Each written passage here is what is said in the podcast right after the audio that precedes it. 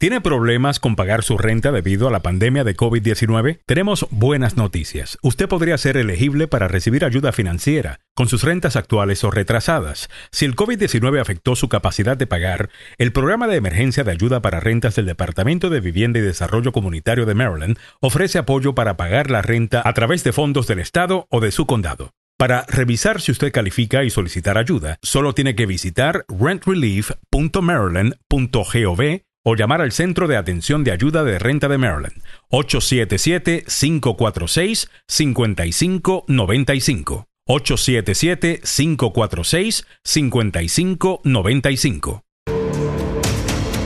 Buen día, bienvenidos sean todos a la agenda número uno para información, noticias y buena conversación en la mañana. ¿Qué tal? Les saluda Alejandro Negrón. Feliz viernes para todo el mundo. Happy Friday, don Samuel Galvez, que ya tempranito nos levantó con toda la información. Muchas gracias por la sintonía. A todo el mundo, gracias por acompañarnos. Feliz eh, viernes una vez más. TGIF. Yes, sir. TGIF es, gracias a Dios es viernes. Así que pero no un viernes tranquilo, te cuento, Samuel. Oh, no, no, no, Qué mucho. Anoche estuve hasta, hasta tarde eh, esperando que llegara el anuncio, ¿no? De que habían llegado a un acuerdo.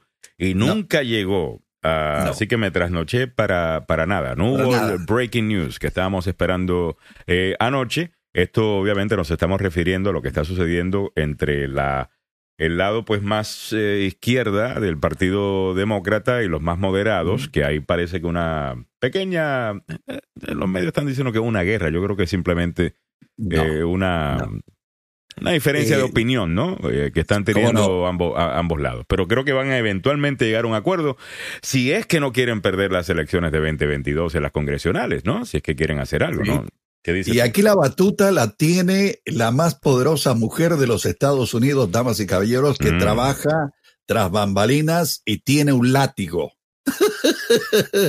Hay que decirlo, mano.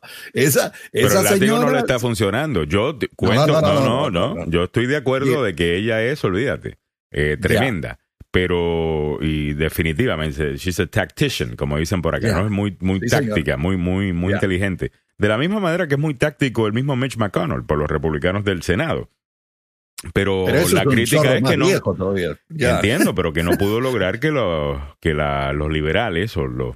¿Cómo le vamos a llamar? Los liberales, los, los, progresistas, los izquierdistas. la gente de la de progresistas están con la eh, ola de Bernie Sanders, ¿ok?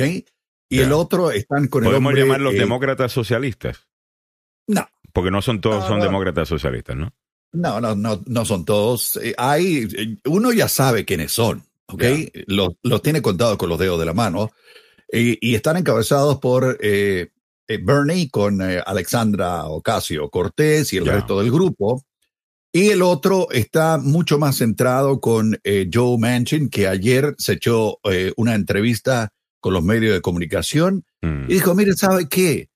Eh, yo estoy haciendo algo que lo hago desde el fondo de mi corazón. No quiero que nos metamos en un lío gigantesco mm. de una deuda que puede ser un problema serio a nivel, un futuro inmediato, y debemos llegar a un acuerdo. Y lo que dijimos mm, antes de, concluir el programa ayer, exactamente fue lo que dijo Joe Manchin posteriormente en eh, esta, este encuentro con, con, los medios de comunicación. Mire, eh, yo estaría de acuerdo a uno y medio negociable. Eso es lo que me dio a entender. Uno y medio negociable. Entre 3 y 3.5 billones de dólares. Pero ¿sabes que me molesta un poquito de, de, Mr. Manchin? ¿Ya? Ah, que Mr. Manchin está siempre con este de que, bueno, lo que, lo que yo quiero que sea es menos. Pero no me está diciendo exactamente por qué. Ya. O sea, eh, yo estaría dispuesto a decir, ok, está bien, eh, que, se haga, que se haga menos. Eh, al final del día, está bien. uno tiene que lidiar con, con, ciertas realidades, entiendo. Correcto. Pero que me diga por qué. No solamente por lo que no, que si la deuda, que si sube, porque es un argumento deshonesto por parte de Joe Manchin, debido a que el plan que él, al cual él se opone está pago con el incremento en impuestos a los más ricos de, del país. O sea que el argumento de que esto incrementa la deuda, tal cosa, realmente es un argumento deshonesto.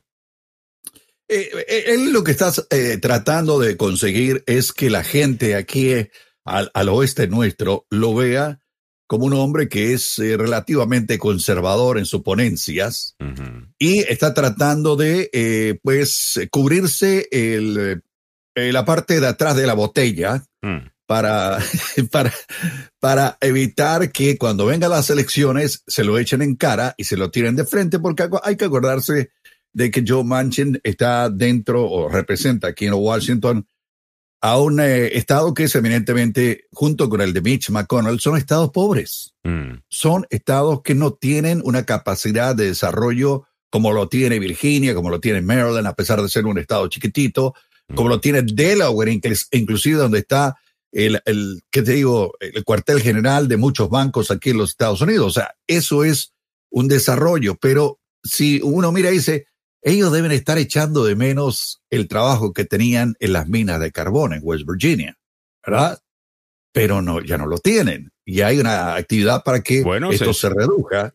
Pero señores, aquí está la oportunidad con el plan de infraestructura precisamente ah, y de incremento en este incremento de gastos no por el plan más eh, demócrata el más de los progresistas, ¿no? El más liberal de, de, los planes, incluye un montón de plata que ayudaría a, a estas personas y a crear eh, las industrias que van a emplear precisamente a esos trabajadores de las minas. Eh, no sé, creo que no está siendo honesto eh, Manchin y de igual manera los demócratas de la extrema izquierda, en mi opinión también hay algunas cositas ahí que no, que, no me gusta. Estaba viendo una entrevista ayer con esta misma representante. ¿Te recuerdas que ella había, eh, debido a que ella en algún momento en su vida eh, vivió en la calle, a Cory, creo que es Cory Bush, que se, que se llama ella, y estaba viendo la entrevista a Samuel y, y él, me imagino que la gente que la apoya pues la estaba aplaudiendo porque sonaba muy, muy, bien, como que le interesa mucho la gente y el resto. Pero contra ella hablaba de la gente como si fueran niños de que yo no confío a, mis constituyentes de, de a, a, John Manchin esto como si fueran los nenes de ella. Estamos hablando de adultos, hombres y mujeres, hechos y derechas. a propósito. no sé, ese, ese lenguaje paternalista de la extrema izquierda con el que ustedes saben. A veces cae, pesado. A veces, cae pesado. Lo que dijo John Manchin ayer. Ya ver. It's got to come together. We have a real good piece of legislation that's over in the House right now. We really have two good pieces of legislation. An infrastructure bill is so desperately needed all over our country. We all worked on that. It came out of here bipartisan. We have a USICA bill over there turning $50 billion that will really help us compete with China and not let them get ahead of us. Those are two hmm. tremendous pieces of legislation. Yeah. And the other piece of legislation which they have, which is the reconciliation bill, at the time that we signed that agreement, okay, and that was in July 28th, I was at that time asked to go to, I was time to ask to go to a budget resolution. Ok, una resolución de presupuesto. Y lo que se escuchaba de fondo, Alejandro, mm. era un grupo de sindicalistas mm. que estaban realizando una manifestación en contra del senador Manchin de West Virginia, porque no quería apoyar este proyecto de reconciliación de 3.5 billones. Y él eh, trataba de explicar exactamente lo que pensaba y lo que quería hacer. Eh, espero que hayamos eh, discutido bien en el programa y ayer estaba pensando, anoche estaba pensando en esto, espero que en el programa hemos dedicado suficiente tiempo, Samuel, en explicar qué es lo que hacen estos dos programas. Ya. Eh, ¿No? uno, obviamente, es mayormente infraestructura como usted conoce la infraestructura. Puentes, tuberías, ahora Internet, que también creo que podría ser clasificada como clásico infraestructura, porque el Internet es necesario para absolutamente todo. El otro plan es de mayor gasto social. Ahí esto incluye dinero para las personas, para su cuidado de niños, para que puedan regresar a la, al, al, trabajo, otras inversiones en lo que le llaman el safety net eh, social eh, de los Estados Unidos. Y se puede argumentar eso, you know, si es necesario que ayuden a todo el mundo, para, que, a lo mejor eso sí le podemos cortar dinero a, ese plan. Y según lo que dice Joe Manchin, oye, ¿por qué no nos vamos con la gente más pobre que necesita ayuda? ¿Por qué no nos vamos con los seniors, las personas mayores que ya no están trabajando eh, y no tienen edad para, no tienen sus años más eh, productivos, ¿no? Para, para mantenerse, porque no nos enfocamos en la gente que realmente necesita.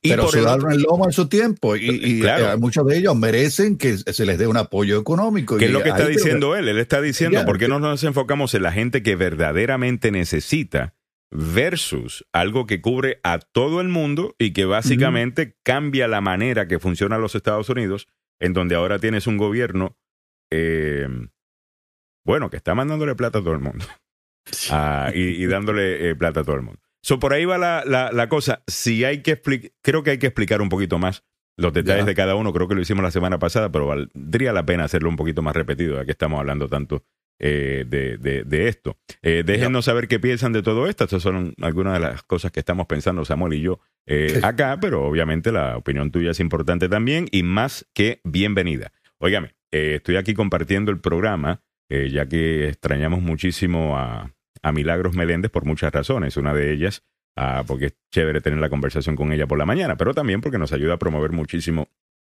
lo que se hace en el show en las redes sociales y en los diferentes grupos de Facebook. Así que si pueden y pertenecen a un grupo en específico, como por ejemplo, qué sé yo, Venten Manazas, Noticias en el DMV, eh, hay diferentes grupos. Eh, si pueden publicar eso, eh, ahí se les agradece un montón. ¿Ok? 7, 19 minutos de la mañana. Vamos caminando para adelante, Samuel, y vamos a retomar el tema con mayor detalle en la siguiente hora y nos vamos a preparar eh, también para contestar algunas preguntas si alguien las tiene sobre el plan en la siguiente hora, como también tengamos a los abogados acá. Pero algunas de las otras cosas que debes saber en el día de hoy, cuando son 20 minutos después de la hora. La izquierda desafía a Pelosi y las grandes esperanzas de Biden se quedan en limbo, lo que veníamos discutiendo. Nuevas imágenes de cámara corporal revelan lo que Gaby Petito le dijo a la policía sobre una disputa doméstica con su prometido Brian Laundry. Eh, vamos a ver ese video rapidito para que ustedes vean lo, que, lo que sucedió acá y realmente que la, la niña te parte el alma eh, eh, escuchándola, sin duda, porque contra, rompe, se te rompe el alma viéndola. Se nota que es una, que está como que perdida, como que es bien vulnerable a a, a este tipo. Y después de que la Adobo Goya nos presente este magnífico anuncio, eh, vamos a estar viendo presentado por Adobo Goya, ah, que si no hubiese sido por la estupidez que dijo su presidente el año pasado, lo hubiera dejado con mucho gusto el anuncio, pero a ver, vamos a ver el video. New body camera footage released from Moab, Utah police from the August 12th traffic stop of Laundry and Gabby Petito. Pero te golpeó, quiero decir, está bien si dices que le pegaste y entonces, pero queremos saber la verdad, si realmente te pegó. Y él dice, supongo que sí, pero yo le pegué primero. Y él le dice, ¿dónde te pegó? Bueno, él me agarró la cara así, no me golpeó en la cara, no me pegó en la cara. Él no me, eh, no me puñeteó en la cara. Él le pregunta, ¿te bofeteó la cara? Y dice, no, me agarró la cara. Entonces ella se echa la culpa eh, diciendo que él, que ella le había pegado a él primero. Eventualmente lo que sucedió acá es que los agentes de la policía eh, lo manejaron a él, creo que a un cuarto de hotel, eh, para que estos se estuvieran separados por la noche hasta que se enfriara la cosa. Y muchas personas están criticando esta actitud por parte de la policía porque ya voy contigo, Mario. y, mucha, y, mucha gente está criticando ahora la, la, policía porque dicen aquí había causa probable para un arresto. ¿Ves? Entonces, si quizá hubieran arrestado a este hombre, quizás todavía Gaby estaría viva. Ah, eso es mucho decir, quién sabe si hubieran regresado. La realidad del caso es que la mayor parte de estas relaciones la gente tiende a regresar y tratar de, de, arreglar las cosas, incluso cuando la policía está envuelta. Así que no sé si eso es completamente cierto, pero obviamente es la crítica en el día de hoy y son algunas de las cosas que debes saber. Entre otras cosas, incrementa las tasas de vacunación, pero el tema sigue siendo divisivo. Vámonos a los detalles rapidito de esto, Samuel, porque fíjate, esto me gustó, ¿no? Que varios estados están observando tasas de cumplimiento muy altas y mayores tasas de vacunación a medida que se acercan las fechas límite de los mandatos de vacunas. Pero También hay muchos retrocesos. Algunos maestros de escuelas públicas en Nueva York pidieron a la Corte Suprema que bloquee el mandato de vacunas de la ciudad de Nueva York para que el personal en persona que entrará en vigencia eh, esta tarde, eh, pues eh, para que ellos lo, lo, hagan sin necesariamente el mandato del Estado. Ahora, cuando te vas a otros países del mundo, se están desarrollando disputas similares sobre los mandatos de vacunas en otros lugares, como por ejemplo Brasil, donde los llamados pasaportes de vacunas se han vuelto muy divisivos. En Río de Janeiro, también en Europa, algunas naciones de la Unión Europea están muy por detrás de sus vecinos altamente vacunados. Se dice que países como, por ejemplo, Rumania y Bulgaria eh, tienen todas las vacunas que necesitan, pero la inestabilidad política y la desinformación han contribuido a la vacilación de las vacunas y las bajas tasas de vacunación, 33% y 22% respectivamente. O sea, en comparación estamos muy bien acá. Ok, aquí hay que hacer un paréntesis porque esto se ha convertido en un problema político. Político. O sea, es, todo el mundo. En Brasil, ya sabes, Jair Bolsonaro es eh, un trompito eh, chiquitito que ha tratado de imitar y seguir lo que ha dicho eh, el señor que tuvimos aquí en el 1600 de la avenida Pensilvania antes de Biden. Mm. en países como Rumania, en países como Polonia, hay otros trompitos parecidos, ¿ah? entre paréntesis, mm y han hecho las mismas campañas de cuestionar en salud pública la efectividad de las vacunas. Sin embargo, aquí en los Estados Unidos ahora, específicamente aquellos que han cuestionado la vacuna, se la están poniendo. Y, pero aquí viene la parte más complicada del asunto, por un grupito, por un mm. grupúsculo de irresponsables que llegan a las reuniones escolares a decir, a mí nadie me tiene que poner la vacuna, yo soy libre, que no sé qué. Mm. No te están vacunando, pero cuando traen a sus niños a la escuela, cuando entra a la oficina de administración, le dicen, mire, eh, Jaimito ya tiene los certificados de vacuna que, debe tener. Eh, sí, sí, ya tienen los certificados, le pusieron vacuna contra la polio, contra la difteria, etcétera, y la lista Mm. Pero ellos no se quieren poner una vacuna que les puede salvar el pellejo, man. Eso es lo que yo no entiendo. Eh, ¿Por qué entra la parte política partidista y lo que dice Trump y los irresponsables de Fox News? Que mm. póngase la vacuna, pero usted tiene derecho a no ponérsela porque estamos en un país libre donde usted puede tomar eh, una decisión personal. ¿Sabe qué? Si la gente no se hubiera puesto la, la vacuna contra la polio, Aquí tendríamos gente discapacitada por cantidades industriales. Pero en la época en que comenzó a desarrollarse la vacuna, eh, pues las cosas cambiaron, la gente vio los resultados de los no vacunados. Y yo me imagino, Alejandro, que en algún momento la gente irresponsable y no vacunada va a mm. comenzar a discernir que si no se vacunan, van a ir al hospital, como está ocurriendo en el sur del país, y algunos de ellos van a petatear, hermano, van a morir. Que, es, tan simple como Oye, por ahí está Milagros Meléndez esta mañana que nos comenta, eh, a nivel nacional las tasas de vacunación en Estados Unidos aumentaron 11% en una semana. Ahora se vacunan en promedio claro. mil por día, aunque es muy por debajo de los 2 o 3 millones que se registraban entre febrero y marzo. Muchas gracias, Mili. El reporte de COVID viene por ahí en breve. Mantenga la sintonía. Eh, Acuérdate, acaba de salir una información de último minuto y que está muy buena para aquellos que somos alérgicos o le tenemos tirria a las agujas. ¿ah? Déjame moverme, eh, que me hace un comentario por acá. Me dice eh, Mario Garay. Alejandro, parece que Britney nos escuchó ayer y nos complació. Oye, tienes toda la razón. Eh, y, yo no sé, yo siempre termino, no sé por qué la sigo defendiendo, porque yo cada vez que la defiendo al aire, Ajá. el mismo día que la defiendo al aire, vaya hace una loquera. una tontería, inmediatamente hace una loquera. Yo dije, bueno, a lo mejor el hecho que la estaban siguiendo tanto, que le tenían que poner una grabadora en el cuarto para que ella. Le voy a mostrar las fotos de lo que subió en solo segundos. Mantenga la sintonía. Entonces, yo dije, a lo mejor eso la volvió loca. Tenían una la grababan en su cuarto, su teléfono celular. Había lo que llaman un mirror, una, un teléfono celular que todo lo que sucedía en el teléfono de ella se veía en el teléfono de quien la controlaba. Y yo digo, contra, a lo mejor eso eh, fue lo que le causó tanto problema. Y la chulería de Britney Spears eh, hace a uno quedar mal. Ah, yo defendiéndola. Ay Dios. E inmediatamente escuchó a Mario y mírala, mírala cómo ha salido. Esto. no, no, ese es, un, ese es un Photoshop, No, mi pana, eso es, esta es la cuenta de ella. Yo estoy en la cuenta de Britney Spears. Esta es la cuenta de Britney oh, Spears en Instagram. Ella misma le puso las florecitas.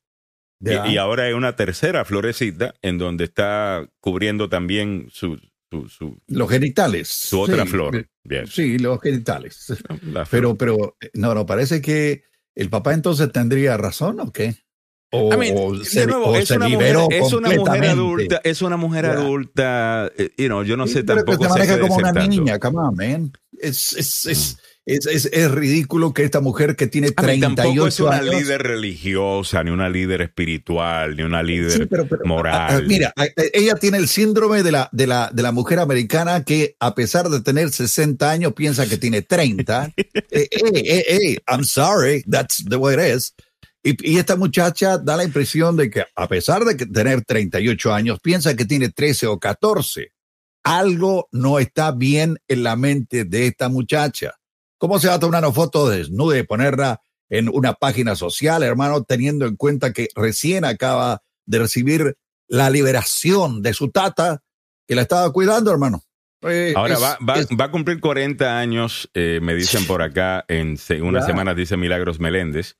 Ah, eh, nos dice Edith Salazar, en cuanto a Britney, Alejandro, tienes que diferenciar a la persona de la enfermedad.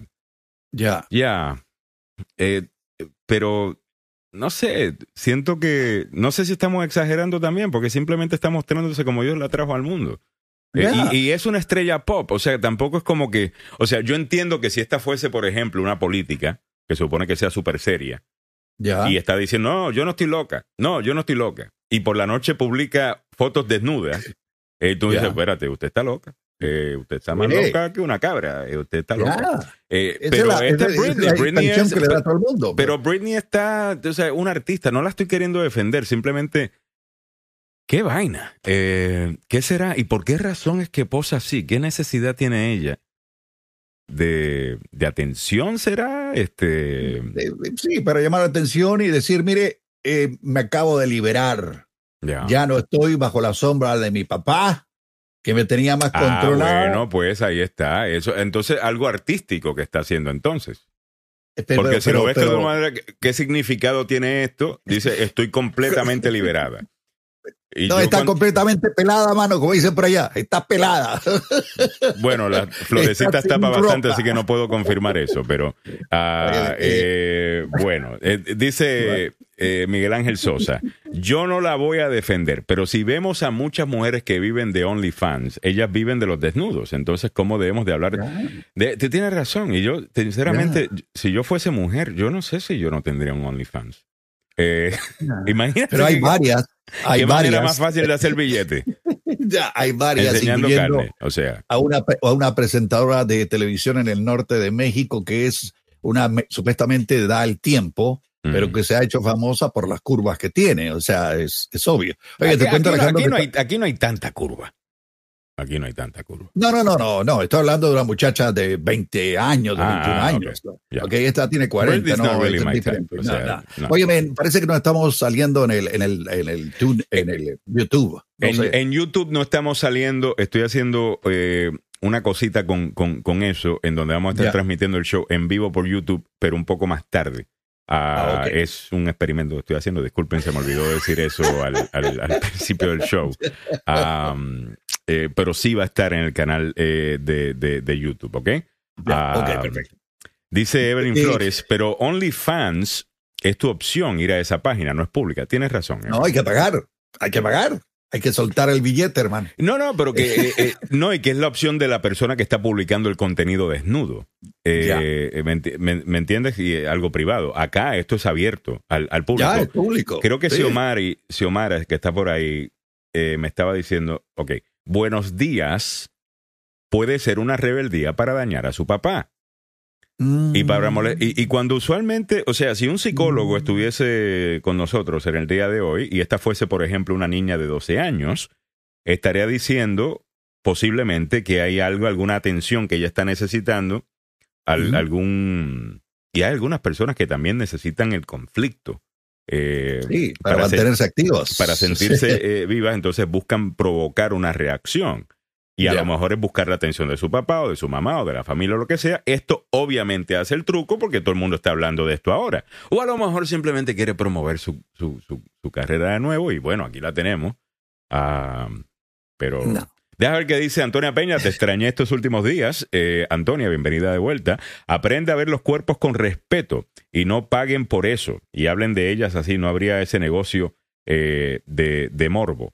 Ah, Puede ser. Eh, David Bermúdez nos dice, Alejandro, está bien que se tome una foto desnuda, una mujer de 20 años, pero no una señora. Ya sabes que ya se le está cayendo todo, haciendo destrozos la grave. No, no, pero hay algunas que, que eh, se han mantenido. Me encanta el análisis científico. El análisis científico eh, con la gravedad oh y el resto y, la tristeza de, de, los destrozos que está haciendo la gravedad. Nos dice Evelyn Flores, ya lo habíamos leído. Eh, nos dice Mario Garay, oye Samuel, ¿a quién sigue? Eh, sí, sí, ¿a quién sigue allá en...? No, no, yo, todavía eh, veo los, los medios de comunicación del oeste del país y había una muchacha que se llama Janet con Y García. A ver, morboso, búsquela. Janet con Y García. Y ella es. Eso es maltratar la pupila, dice, no, no, no, no, no, no, Se ve estupenda. Eh, es una muchacha jovencita y la tienen ahí para mostrarla como es verdaderamente y se ve muy guapa. La mujer de pelo anaranjado posó desnuda y nadie dijo nada. ¿Quién es la mujer de pelo anaranjado, Samuel? No tengo idea. Puedes buscar. No. Porque no, no, eh, Mm, vamos a buscar. Eh, dice, no lo veo raro ni escandaloso, dice Nancy Onassis. Ahí está. Ya. Eh, replying to Matricia Lázaro estará al aire más tarde, Milagros. Muchas gracias. Eh, mi hermano y yo provocábamos a mi mamá, por eso los chancletazos diarios. Tú sabes que eh, eh, tú y yo tenemos eso en común, eh, Miguel Ángel. somos ambos hermanos por la chancleta. buenos días. Puede ser una actitud personal, su manera real de ser, pero considerando circunstancias legales por las que acaba de pasar, pienso que debería ser un poco más precavida. Silvia Rocabado nos dice. Estoy de acuerdo con Silvia. Es como que una falta ahí de, de, estrategia, ¿no? Este, ya. Como que es muy impulsiva ella. Ah. Sí, sí, pero después de que eh, deja la tenda alada, eh, me imagino que se va a arrepentir en algún momento de haberse eh, tomado la fotografía desnuda dentro de su baño, mostrando todo lo que tiene y poniendo unas estrellitas, en, dos en, los senos y la otra en, en la parte genital. Pero es obvio que, bueno, no sé, que, no, sé a dónde quiere llegar. Buenos días a todos, la linda gente de la agenda. Qué lindo empezar un nuevo mes con ustedes, informándonos y, educándonos con el mejor sentido de humor. Muchas gracias, Ceci, por entender esa parte, de que nos gusta hacerlo con sentido de humor. Feliz fin de semana y cuídense mucho. ¿Sabes que eso fue una de las cosas más difíciles eh, que tomó este que la gente entendiera del show? Pero ustedes son noticias y de esto, tienen que ser serios todo el tiempo. Y yo nunca he sido serio todo el tiempo. Yo siempre es más, yo lo que siempre escribí fue parodias de comedia política, de noticias y lo que sea. Ah, eh, y así que un poco más cuadrado. No, pero tú eres graciosísimo, Samuel. Si aquí tú te has soltado, yo dije, esta es la mejor versión de Samuel. Oye, ahí está la, Janet García. Esa es, mira que ella es la mexicana que es supuestamente. Ahí te la quedaba el tiempo. Es, no, lo sigue dando. La que siempre se da la vueltita y, dice, mira, voy a presentar y, uno dice, sí, no estoy viendo el tiempo. Y, tiene un derrier, pero fantástico. Eh, se ve muy bien. Bueno, búscate a alguien eh, para las muchachas también, Samuel, porque tenemos una gran audiencia de mujeres. Además, el show es mayormente audiencia de mujeres. Eh, bueno, no, es, 50, es 51% mujeres, 49% hombres, dependiendo el, día. En YouTube es mucho más hombres que mujeres. Ah, ya. Estaba viendo la data ayer. Eh, yo veo. Pero buscar algo para las nenas, o sea, para las mujeres. Yo veo más loca a Niurka Marcos y de ella no, ah, se habla mucho como. Pero se hablaba, ¿te recuerdas, Miguel Ángel? Que, cada vez que Niurka salía con una loquera. Dice eh, por acá, Alejandro, hay que darle la vuelta a la una, a esta muchacha le haga falta a 20, para eso está bien de la cabeza. Hay que darle la vuelta a las a de una, esa muchacha. Ok, vaya. Don Samuel y su señora. Evelyn Flores, don Samuel y su señora esposa, ¿qué dice? Ya. Sí. Eh, nada. Porque tú eh, crees que lo tienen ahí en el basement. No, no, no, no, no, no, no. Eh, eh, mi, mi mujer me conoció, me conoció eh, cuando eh, yo estaba como, como miel rodeado de moscas. Producía comerciales para varias empresas en Centroamérica y siempre andaba con modelos a la par, pero nunca, Sí. nunca me metí en, en un lío en eso. Así que, Ay, María, tú sí tienes una, un- una fuerza, Samuel. sí, o sea, te, te digo, si te comprometiste, como yo, que ya llevo 38 años, Ya. eh, ya, eh, eh, mi mujer ya sabe quién soy. eh, Y yo además también- que además eso me imagino que ayuda también a, a- a mantenerte así, ¿no? Porque tú dices, bueno, está bien, por lo menos me voy a dar mi taco de ojo. Ah, Ya, de vez en cuando, o sea, Ya, su taquito de ojo y, y- así no tienes que... Eh, vaina. Pero, eh, señora Galvez, amarga a don Samuel. dice. No, no, no. Eh, Mire, yo no soy ciego, ni tampoco tengo una mentalidad retrógrada del todo. Al contrario, Claro, claro. me gustan las muchachas guapas y con un cuerpazo excelente, como la Demi Rose, que me encanta, una inglesa que tiene, eh, hombre, por Dios. No, no, si, Samuel mira- se las conoce todas. No, no, no, no, sí, las conozco todas, hermano. Y, y- y me dice, me dice la, la jefa, "Güey, mirar no hace nada. A ver, chicas, ¿a quién? eh, A las chicas, vamos a preguntarle a las chicas también, tú sabes, para, para comentar algo también de ellas, porque, y no, eh, ¿cuáles son las cuentas, qué hombres son los que le gustan y siguen? Porque ustedes también Ya. siguen, no se hagan, no se hagan. Ya, no. Ah, sí, que yo sí. veo los comentarios cuando publica algo de rock, cuando publica algo eh, cualquiera y, you know, que si están sudando, no sé, pero siempre hay alguna gotita de agua cayendo, no sé a qué se refieren, obviamente. Eh, pero bueno, eh, siempre se ve. Eh, óigame, me dice por acá eh, don Samuel que si se esconde en perfiles falsos para seguir a, a esas mujeres. No, Samuel va de frente, dice. No, no, no, porque si yo, eh, a, a mí me gusta mirar la belleza, la exuberancia, y es algo que se mira. Yo lo estoy mirando, pero no toco, ¿verdad?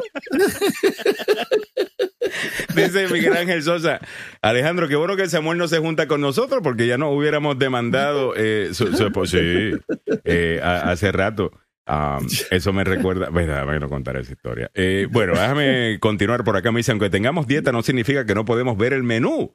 Eh, no, dice Guillermo Alvarado. De acuerdo, de acuerdo. Y si no, miren este menú. Pero tú no crees que hay demasiado menú hoy día? ¿No, no crees que hay demasiado menú? Like, eh, o sea, No, yo no, siento que hoy los- día es como los que mucho más fácil. sociales han destapado a este mundo con mujeres guapas, bellas, exuberantes, exóticas, como la que está ahí en la página. Dale, dale Alejandro. Ah, mira, mira, mira cómo me dice, dale Alejandro, dice, dale Alejandro. Pero a ti te gusta eso, a mí no me gusta eso. Porque yo siento que ella está operada. ¿No, te- No, ¿no ves que está es- operada? no, ella es exuberante así, hermano. Ella ¿Es natural? exuberante. si es Sí, natural, está bien. Sí, Ah, bueno. Sí, No, ah, sí. Ah, ah, Ok. yeah. Oh, yeah. estamos sexualizando el cuerpo de esta gente, Samuel. Nos van a caer Claro. encima este, a cantar. O sea que eso no se puede hacer hoy día. Ah, Ya. Bueno, pero ¿qué? Eh, saludos eh, a la, la gente que le gusta la Samuel, exuberancia. ok, vamos, vamos, a, vamos allá. Eh, me dice Antonia Peña que va a regresar en un rato porque dice que no le gusta cuando las personas hablan de como que son objetos. No. Ya, vamos, a- va- él, él, él está mirando obviamente lo bonito. También es que uno tiene que... Mira, yo tengo issue con este tema porque por un lado, pues entiendo que uno no quiere utilizar a la gente como objeto, pero también I love quiere... you, Jenny Osoria. I love you. No, Samuel es fanático de Jenny. Eh, bueno, aquí hay varios fanáticos de Jenny. Ah, me incluyo. Eh, entonces, eh, entiendo que no podemos, tenemos que ser justos, ¿no? Y, y no utilizar el cuerpo de la gente porque eso se siente, se, se siente mal. Pero también, vamos a estar claros, somos seres humanos. O sea, y decir que uno ve algo y uno no se siente atraído por eso. O sea, e- eso es ser bien hipócrita. on. ¿Tú me entiendes? Eso es el bien hipócrita, en mi opinión. Ah, pero, pero bueno, eh, este cuerpazo, la de Paquita, la del barrio, dice Evelyn Flores. Ah, Bueno, eh, eh, es- dice don Samuel y que no ha visto las mías. Ave María, pero mira, ya órale. empezó esto. ahora, eh, órale. nos dice David, viernes caliente en la agenda, me encanta. Eve María. Esto, échele la culpa, señoras y señores, a Britney Spears. Oye, Eh, Oye. a quien estuvimos defendiendo ayer y de repente sí, tú, Kitty. sí. Ah, ea. Eh, dice Rafael Meléndez, pensé que entré a No Te Duermas, que es un programa de la televisión de Puerto Rico que era famosísimo, además de las comedias, por las mujeres, las modelos. Eh, eso como que pasó de moda. Eh, ¿no? No, pero una época. Pero no, no ha pasado de moda. Pasó. This is the BS que a mí me molesta. Porque nos dicen, bueno, dejamos de hacer eso en televisión porque ya la gente se quejaba de eso. Pero tú ves, por ejemplo, los hábitos de la gente en las redes. Y hay maneras de estudiar eso. O lo que la gente está buscando en las redes. O están buscando en Google. Y tú dices, no, de moda no ha salido. Lo que pasa es que la gente ya no admite que lo están haciendo y lo hacen en privado. Estaba ah. viendo, eh, por ejemplo, la, ya que estamos en viernes, ya. el website Pornhub, que es un website de pornografía, publica, creo que una vez al año, una lista de cuáles son los términos que la gente está buscando en su página web. Qué sé yo, este, mujeres eh, eh, rubias, mujeres morenas, eh, quiero una gordita, quiero eh, sexo gay, whatever, lo que usted, cualquiera que sea su kink, ¿no? Bueno, en los estados más conservadores, oye, en los estados donde la gente va más a la iglesia, según la, la, data, ahí es donde están buscando las vainas más raras que usted se puede imaginar. Pero una vaina donde nadie los ve. Entonces, yo no sé si es que de verdad eh, hemos cambiado o si simplemente nos han dicho, mira, si vas a hacer esa cosa, hazlo escondido. Ya. Eh, y todo el mundo está viviendo una doble vida, eh, en mi opinión. No sé. pongo, el tema, pongo el tema. A mí siempre me han gustado las mujeres exuberantes con cuerpazos hermosos, lo tengo que decir.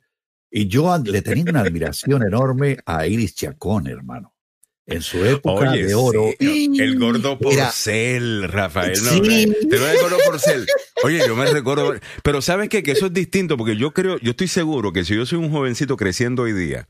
Ya. Y el gordo porcel que salía de noche. Eh, en Puerto eh, Rico, ¿no? Eh, sí, en Puerto Rico se el gordo porcel. veía también allá en Guatemala, salía de noche. No, no, no, el gordo porcel, olvídate. Y esas mujeres, wow, el gordo porcel.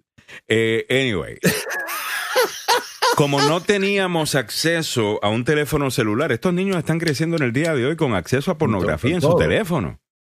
A todo. O sea, ver una muchacha en bikini, tú tenías una reacción. Yo creo que los muchachos de hoy ven eso y dicen, ah, pero eso yo, lo veo en Instagram todos los días. Porque en Instagram tú te das la vuelta y eso es, mira, bikini, bikini, bikini, bikini. TikTok también. TikTok es, eh, o sea, uh, so, eh, nos fuimos retro en el día de hoy, Rafael. Gracias por, gracias definitivamente. Estaba viendo el gordo porcel y una fotografía del gordo con una muchacha de hermano. como goza Samuel. Eh, Buenísimo. Mira, Buenísimo. Mira el comentario de eh, George Nuri dice mis milagros Meléndez, hoy no solo chancla, hoy agarrotazo limpio, se destaparon estos colochos como machos sin rienda. Así es, estamos este, sin jinete. Sí, no, no, no. Ah. ahí está el gordo Purcell acompañado, mira, mira qué, mira qué grupo, hermano. No me digan que no están guapas, por Dios, come on, man. Pero eso podría, en la televisión todavía salen programas así, ¿no? En, en Latinoamérica. Eh, acá es donde no sale. Aquí salía el gordo Porcel en, los Estados Unidos? No, no me acuerdo. Yo, yo, yo, lo veía en Guatemala. Yo vivía en Guatemala y era, famoso. inicialmente no era gordo, sino que comenzó a crecer para los lados de repente. Parece que tuvo un problema de salud la pituitaria. Mm. Y, de ahí, eh, pues comenzó a ser famoso con muchachas como la, la Iris Chacón, que era guapísima. Era guapísima. Oye, se me veía. Eh, María, espérate. Aquí no sabes lo que acaba. Escucharon un sonidito que hizo como que ting es Milagros Meléndez, que se acaba de. seguro que salía en defensa de las mujeres. Milagros, ¿estás ahí? No, no, no, no quería salir. Estaba, estaba ahí. No, no, pero ya se conectó. Eh, ya, qué raro. Ok. Este... Sí, sí, estoy conectada, estoy ah, conectada. Bienvenida, ah, Milagros Meléndez. How you doing? Mira, a ver, dale, aquí, desde aquí les voy a mandar el chancletazo y el yankee volador y me tienen 45 minutos hablando de lo mismo por las florecitas. No, hablamos, empezamos a hablar de las florecitas de Britney a las y 28 venimos casi eh, ah, 24 minutos hablando de flores. Vienen oh hablando de las florecitas. Ah, los estoy escuchando, los extraño horrores, extraño, pero al mismo tiempo quiero tomarme mi tiempo, quiero tomarme estos días todavía, mm. aunque no, no, me des, no me des, eh, como se dice, eh, he estado relacionándome con el, con el show ah, igualmente. Eh, qué pena que preparo el show de coronavirus y todavía no me lo dicen. Ah, no, no, el segmento va del segmento va. Es más, ya que estás aquí, mi vida, ¿por qué no me haces el segmento? Ah, sería ah, bueno. pero ya que, lo preparaste. solamente en voz, nada Está bien, mi amor, está bien. tranquila. Eh, Evelyn Flores dice: Invocamos a milagros. Órale. Hemos, y dice Cristian Arias, llegó milagros a poner orden. Sí. No, no, no, no. Yo, yo siempre. Esto, parece cuando la esposa deja. esto, parece como la Daisy Araujo, hermano. Mm. La Daisy Araujo. Samuel, pues con lo mismo. Voy a llamar a Samuel va. Samuel se va. Samuel va a toda. O sea, él, se va de. O sea, Samuel puede estar aquí hasta las 10 de la mañana y que arriba lo reciban a chancletazo y fuete. y no, no, le molesta. a mí no reciben a chancletazos. Eh, yo no soy ciego tampoco, ¿ok? Ay, Dios mío. Pero ya como que está muy reprimido, Samuel. ¿ah? ¿Qué te no, para nada. Siempre lo, he dicho. Eh, me encanta ver eh, exuberancias como la, la Daisy Araujo, eh, que sale ahí con un traje, eh, con un bikini, haciendo publicidad. Va a seguir, míralo, míralo. Pero Samuel, eh, está bien. Ah, bueno, todo esto comenzamos porque estamos hablando de, Oye, pero ¿por qué no hacemos una cosa? Vayamos, porque esto parece cuando las esposas dejan a los a los esposos con, totalmente descosidos. Con los, niños y empezamos nosotros con nuestros juegos de niños, eh, que es mucho más rough. Ah. Están totalmente y el nene está comiendo azúcar. No, mi amor, está comiendo azúcar ah, directamente de la bolsa. Ah, bueno, vamos a comer, eh, vamos a continuar eh, por acá eh, nos dicen si está operado tampoco. Ya, a mí no me gusta operar. A, mí, y tampoco me gustan muy eh, flacas, ya que estamos hablando de esto. oye, oye, pero ese es para otro tema, ¿ok? Ese es para porque chévere, chévere, cómo pueden distinguirlo es otra cosa. ¿Cómo nosotros podemos distinguirlo? Mi amor, nosotros tenemos un ojo para esto, ¿ok? Sí, un ojo. los caballeros que están en sintonía pueden decir, altamente entrenados. O sea, no algo de la noche a la mañana, toma entrenamiento. No, no, no. Eh, a veces te pueden decir que estás operada y no estás operada. ¿Y, y, y entonces qué? Órale, se metió milagros, órale. ¿eh? No, no, no, ahí se mira, no está qué bárbaro. Eh, Ay, Dios mío. Mira, mira, mira, dice Marcelo Parada, Milly, Milly, Milly, just like with Beetlejuice. Se le extraña, comadre, eh, dice Marcelo Parada. Eh, nos dice por acá eh, Cristian Arias, por lo menos ya sabemos los gustos de Samuel. Sí, Samuel está, olvídate. Eh, Algarete. ¿Sabe? Eh, David Bermúdez nos dice. Me gusta la exuberancia, me gustan los cuerpos bellos. Samuel anda encendido. Le han abierto el potrero al potro salvaje. Me gusta. El potro salvaje de las noticias, el padrote de las noticias. Don Samuel Galvez. All right, vámonos eh, con el reporte de COVID Milagros, ya que te tenemos acá. Vámonos, yo voy a estar solamente un rato, por favor, y ya. Eh, está bien, está bien. Ya. Calmado, acuérdame, ¿no? Mili, acuérdame de dar a conocer un informe que salió hace unos 20 minutos, que es importante y que de repente indirectamente está involucrando a uno de los nuestros que tenemos aquí en Agenda Radio. Ah, eh, sí, sí, claro que sí. Sí, sí, sí, por favor. Así que dame, lo, vamos A, lo vamos a dar, lo vamos a dar. Perfecto. Así que, bueno, vamos entonces con los titulares y Alejandro, eh, por supuesto, tú has estado haciéndolo, ¿no? Eh, pero eh, vamos a hacer entrada, no vamos a hacer entrada. ah, te hago, claro que te hago la entrada. claro, que vamos a hacerlo bien, a la una, a las dos y a las tres.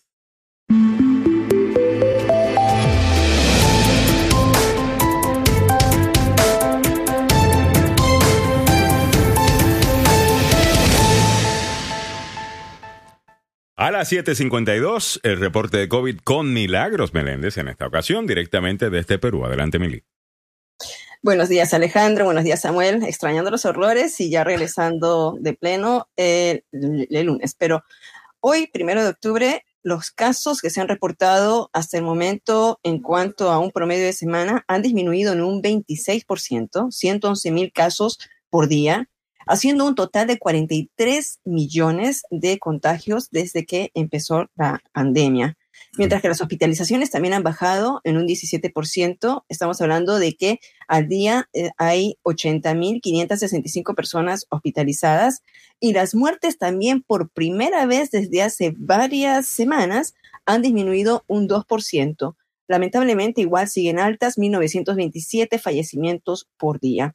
Mientras que, ya lo habían dicho ustedes, las pruebas de, eh, bueno, las pruebas que son las pruebas contra el COVID han aumentado en un 9%, un millón mil.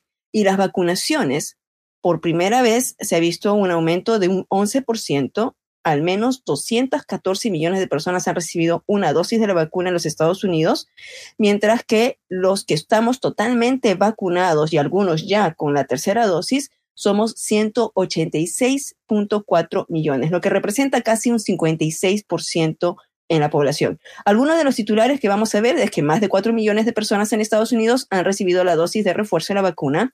Lo otro es la píldora experimental de Merck para tratar el COVID-19 está reduciendo el riesgo de hospitalización y muerte a la mitad, dice la farmacéutica. Les recuerdo que la Merck fue aquella píldora con la que el doctor Fabián Sandoval empezó a eh, llegar con nosotros en los, en los eh, estudios experimentales o los estudios clínicos. Así que tiene el sello de la clínica Emerson y tiene el sello de, la, de usted que participó en estos programas. Yo les voy a ampliar un poquito más.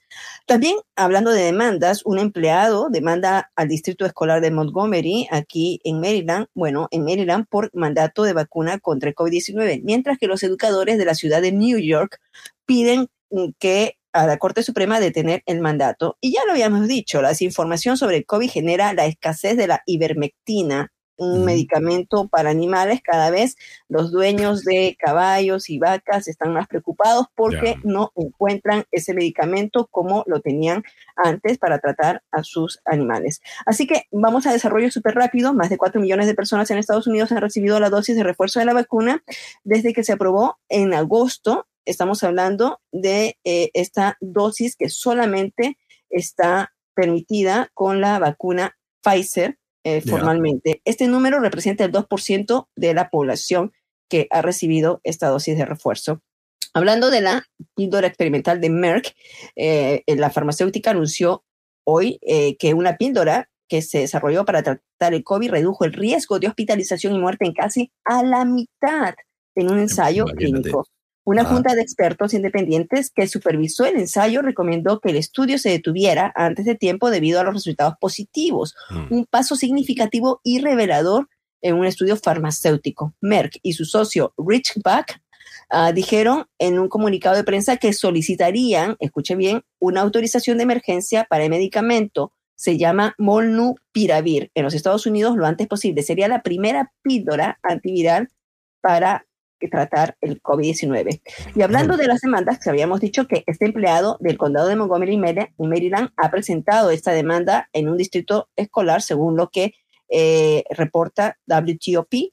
Este está argumentando que el mandato de vacunación contra el COVID-19 es una violación de sus creencias religiosas. El demandante, identificado como Joe Doe, en el litigio es descrito como un creyente de la fe cristiana quien cree que recibir la inmunización contra el virus constituye un pecado ante los ojos de Dios, de acuerdo con WTOP. Según se indica en el documento legal, Doe solicitó una excepción por razones religiosas a las escuelas públicas del condado, pero ya esta fue rechazada. Así que estos litigios continuarán, porque en Nueva York también un grupo de educadores de la ciudad que busca revocar el mandato de la vacuna contra el coronavirus de Nueva York pidió el jueves a la Corte Suprema que detenga esta orden antes que entre en vigor la próxima semana. Los 148 mil empleados escolares de la ciudad de Nueva York tienen hasta el viernes para mostrar su prueba de vacunación o para obtener una excepción religiosa médica. Si no lo hacen, la ciudad puede eliminarlos, puede despedirlos el próximo lunes. Y hmm. bueno, por favor, la ivermectina, déjenla para los animales. Los dueños de animales están pidiendo. Para, los republicanos. Sí, le están diciendo, bueno, por ahí Ah, bueno. Bueno. No me haga hablar. Sí. No me, haga, no, me, haga, hablar. No te hago hablar, Alejandro. Sí. el espotón de Bayer.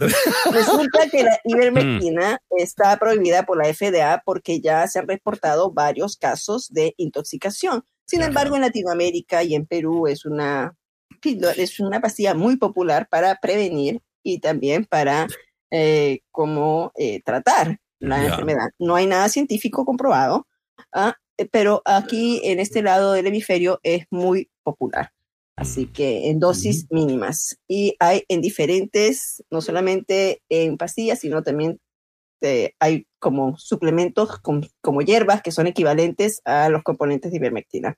Bueno, con esto cerramos este segmento traído usted por el doctor Fabián Sandoval, el doctor Fabián Sandoval de la Clínica y Centro de Investigación Emerson desde Washington, D.C., con varios programas que eh, para eh, poder tratar precisamente y poder eh, sacar em, medicamentos que van a ayudarlo con su salud, como el que hemos anunciado contra el COVID-19, también contra los dolores lumbares, la infección urinaria, incontinencia urinaria y otros más. Usted puede llamar al 202-239-0777, 202-239-0777.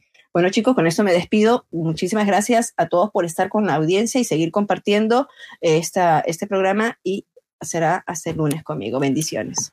Muchas gracias. Eh, Milagros, eh, ¿no nos quieres dar un chancletazo antes de, para despedirnos? Bueno, el chanclet, sí, aprovecha que estamos lejos, aprovecha, Alejandro está aprovechando. ¿Por qué? Realmente, yo nada más que estaba hablando del tema de Britney porque es noticia. Eh, sinceramente, yo no sé, el que está ahí mostrando todo tipo de modelos y, y, y, y cosas.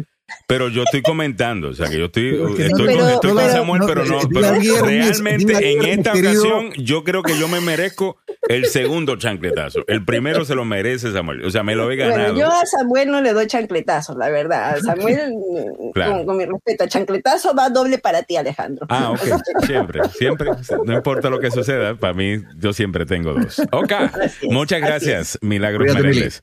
All right, cuídate, mi amor. Ocho y, bueno, yo digo, la gente tú le dices mi amor a Meli. No, yo digo mi amor a Meli de cariño, como amiga, como hermana, como eh, tal cosa. Y como soy caribeño, pues hablamos así, ¿ok?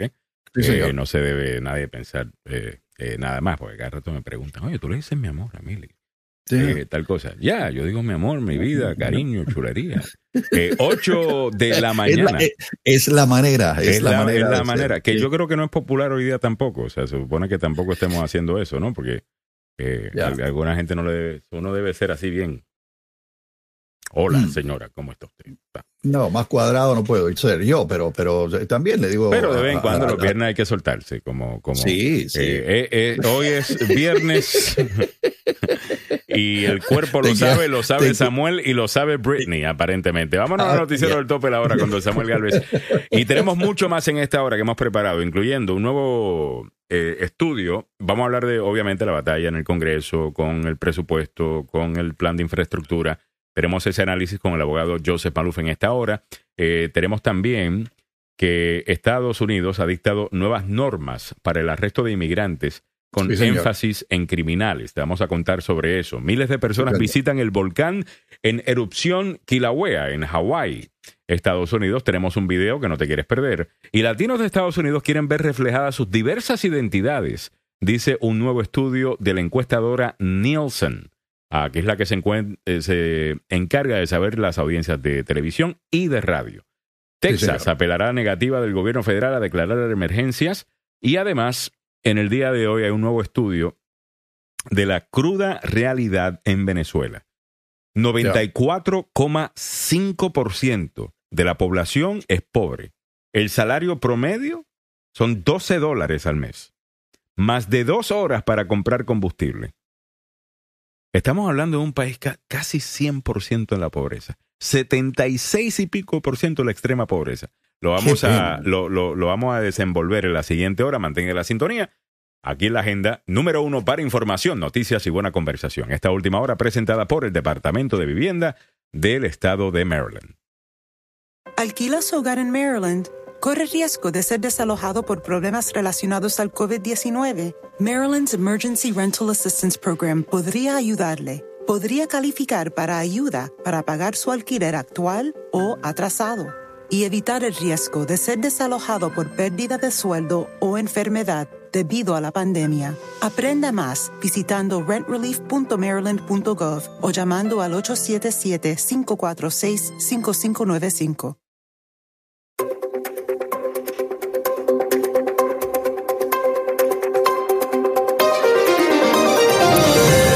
El senador de West Virginia, Joe Manchin, dijo que apoyará un proyecto de ley de red de seguridad social de 1.5 billones, no los 3.5 que se habían anunciado, 2 billones menos que el plan presentado por Joe Biden. En el ámbito regional, las escuelas públicas en el condado de Prince George dejarán de dar comida para llevar a su casa a estudiantes de escasos recursos. El expresidente del gobierno español, José María Aznar, se burló de la petición de disculpa del presidente de México, Andrés Manuel López Obrador, según informó el diario El Universal y medios destacados en España. Muy buenos días, le saluda Samuel Galvez y aquí el detalle de la información. El senador de West Virginia, Joe Manchin, un demócrata centrista, dijo ayer que no podía apoyar un proyecto de ley de la red de seguridad social por más de 1.5 billones, menos de la mitad del tamaño del paquete que el presidente Biden y los líderes demócratas habían estado tratando de impulsar en el Congreso aquí en Washington.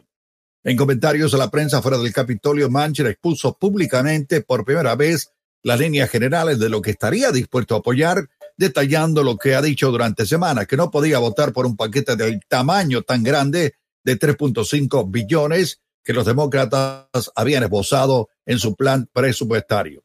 Por lo menos el gobierno se va a mantener abierto del, hasta el 3 de diciembre, de acuerdo a la decisión tomada por el Congreso ayer aquí en la capital de la nación. En el ámbito regional metropolitano, las escuelas públicas del condado de Prince George ya no van a entregar cenas gratis para estudiantes, lo que provocó temores de un aumento de hambre entre los más necesitados. La comida para llevar a casa eh, que están separadas del programa de alimentos después de la escuela no se van a entregar a partir de la próxima semana.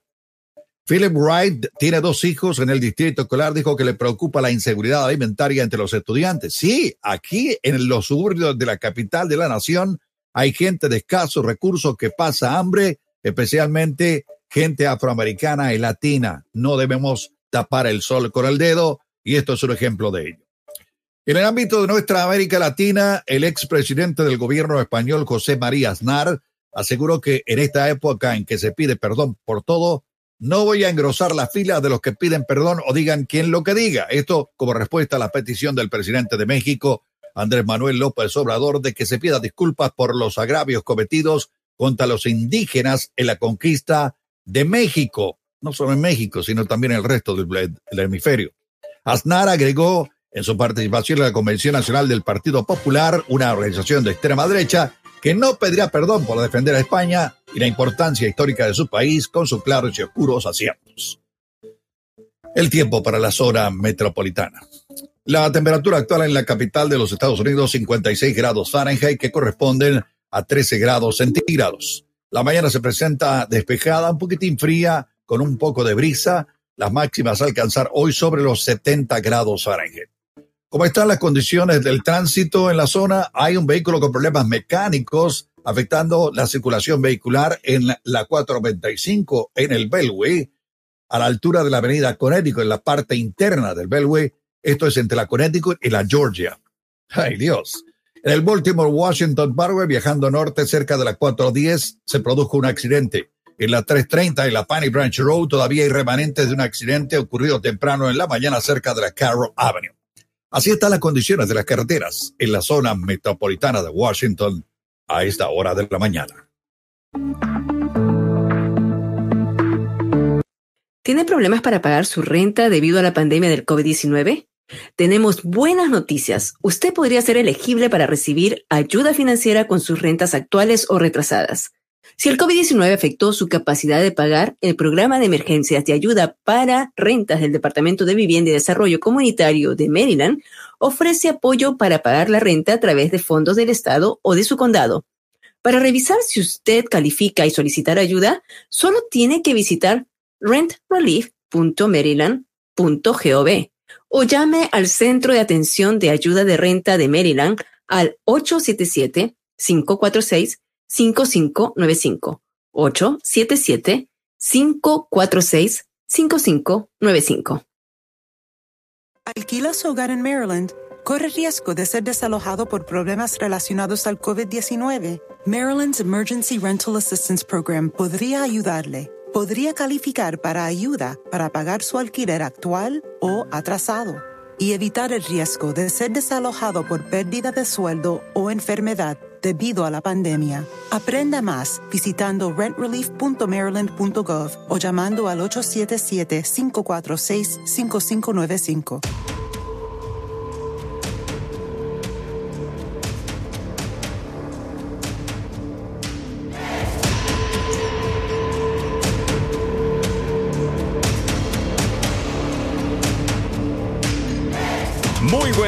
Bienvenidos sean todos a la agenda número uno para información, noticias y buena conversación en la mañana. ¿Qué tal? Les saluda Alejandro Negrón, ya junto a don Samuel Galvez. Milagros Menéndez estuvo con nosotros en la última hora desde Perú, un ratito para reportar todo sobre COVID y en esta hora se unen los abogados Joseph Maluf y el abogado Carlos eh, Salvado está por ahí. No, el abogado Carlos va a llegar en, cinco minutos, va a estar eh, ya conectándose.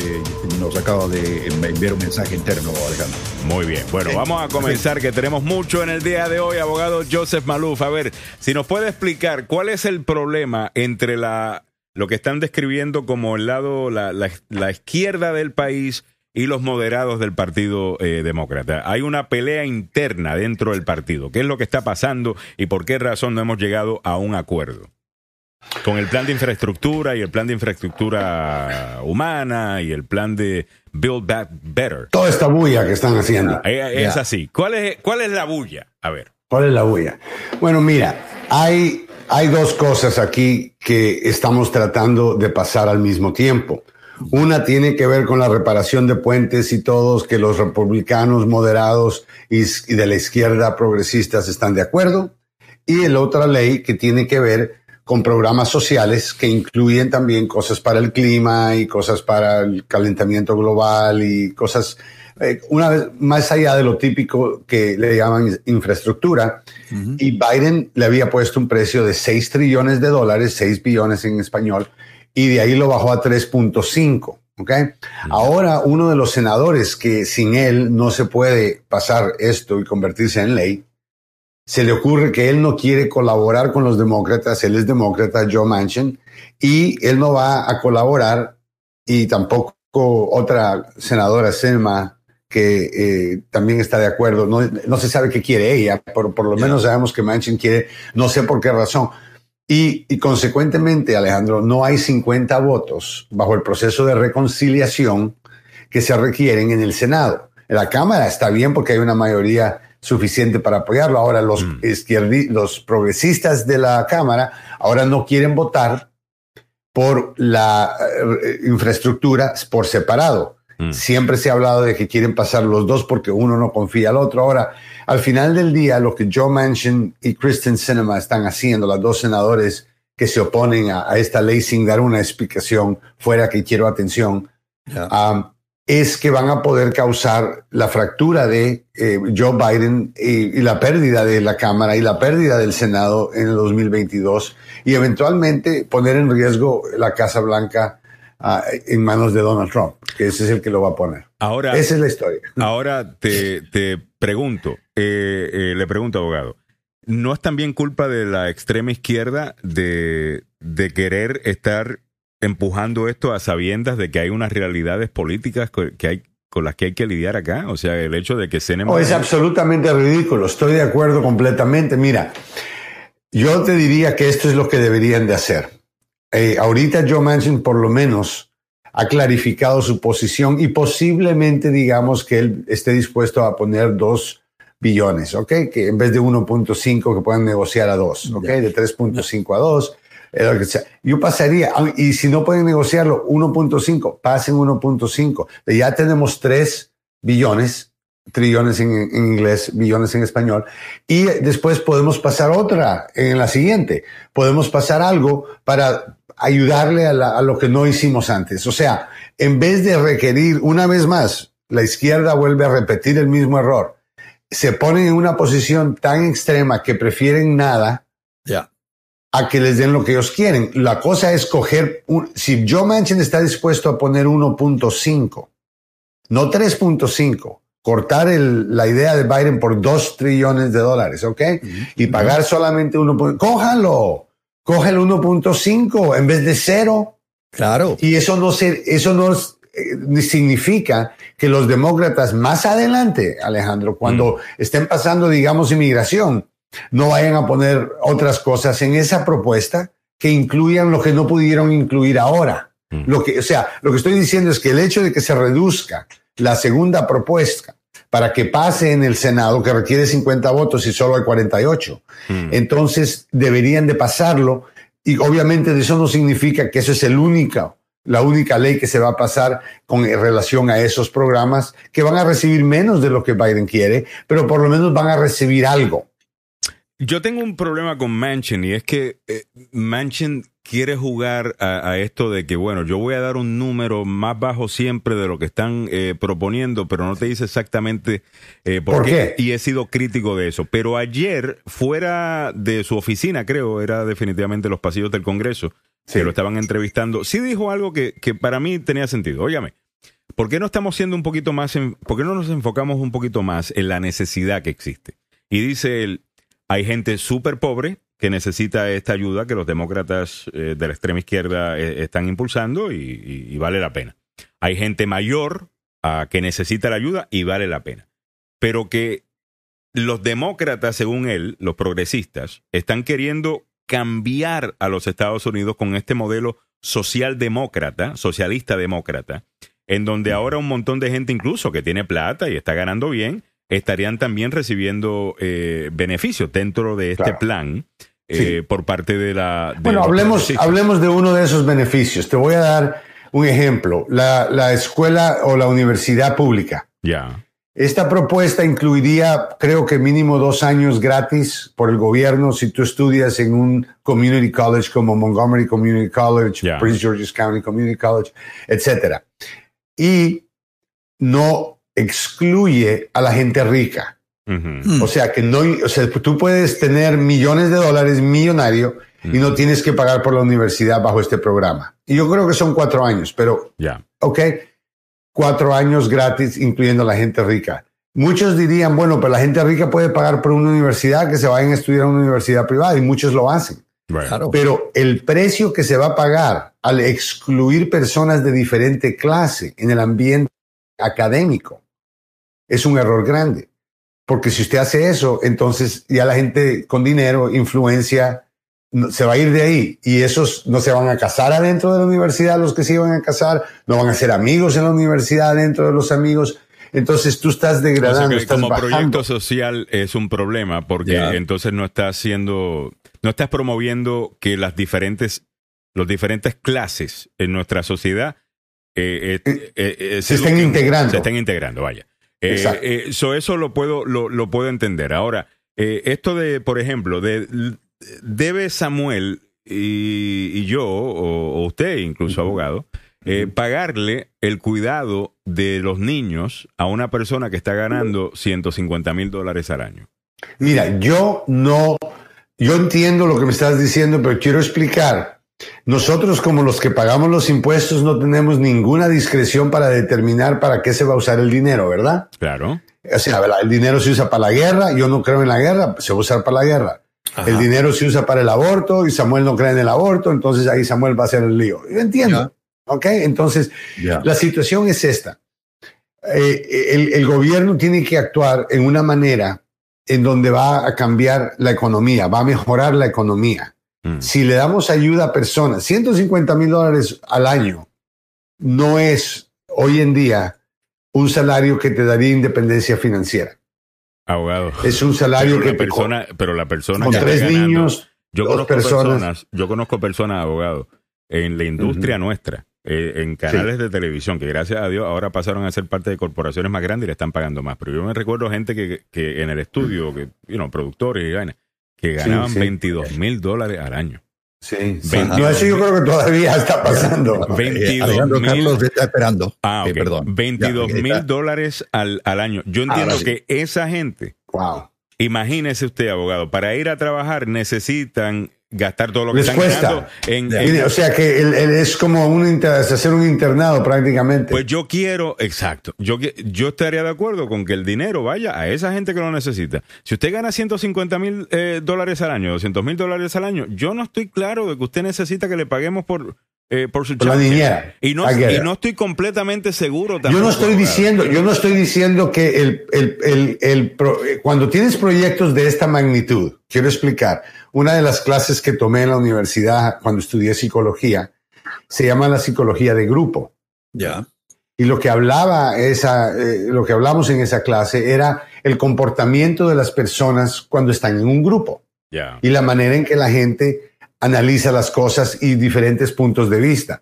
Yo estoy claro de que hay muchas cosas en esta ley que mm. tal vez son exageradas o no son necesarias. Biden sabía eso.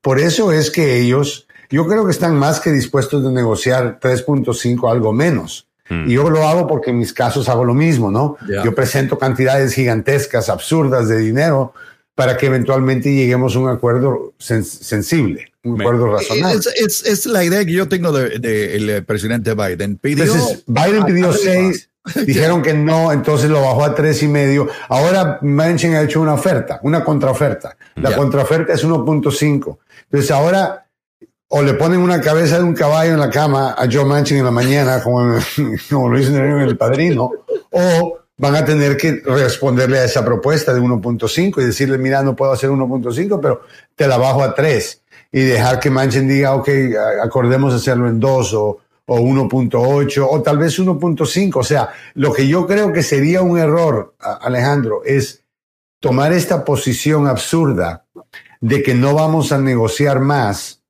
y que vamos a, tener un Mexican standoff. ¿Me mm. entiendes?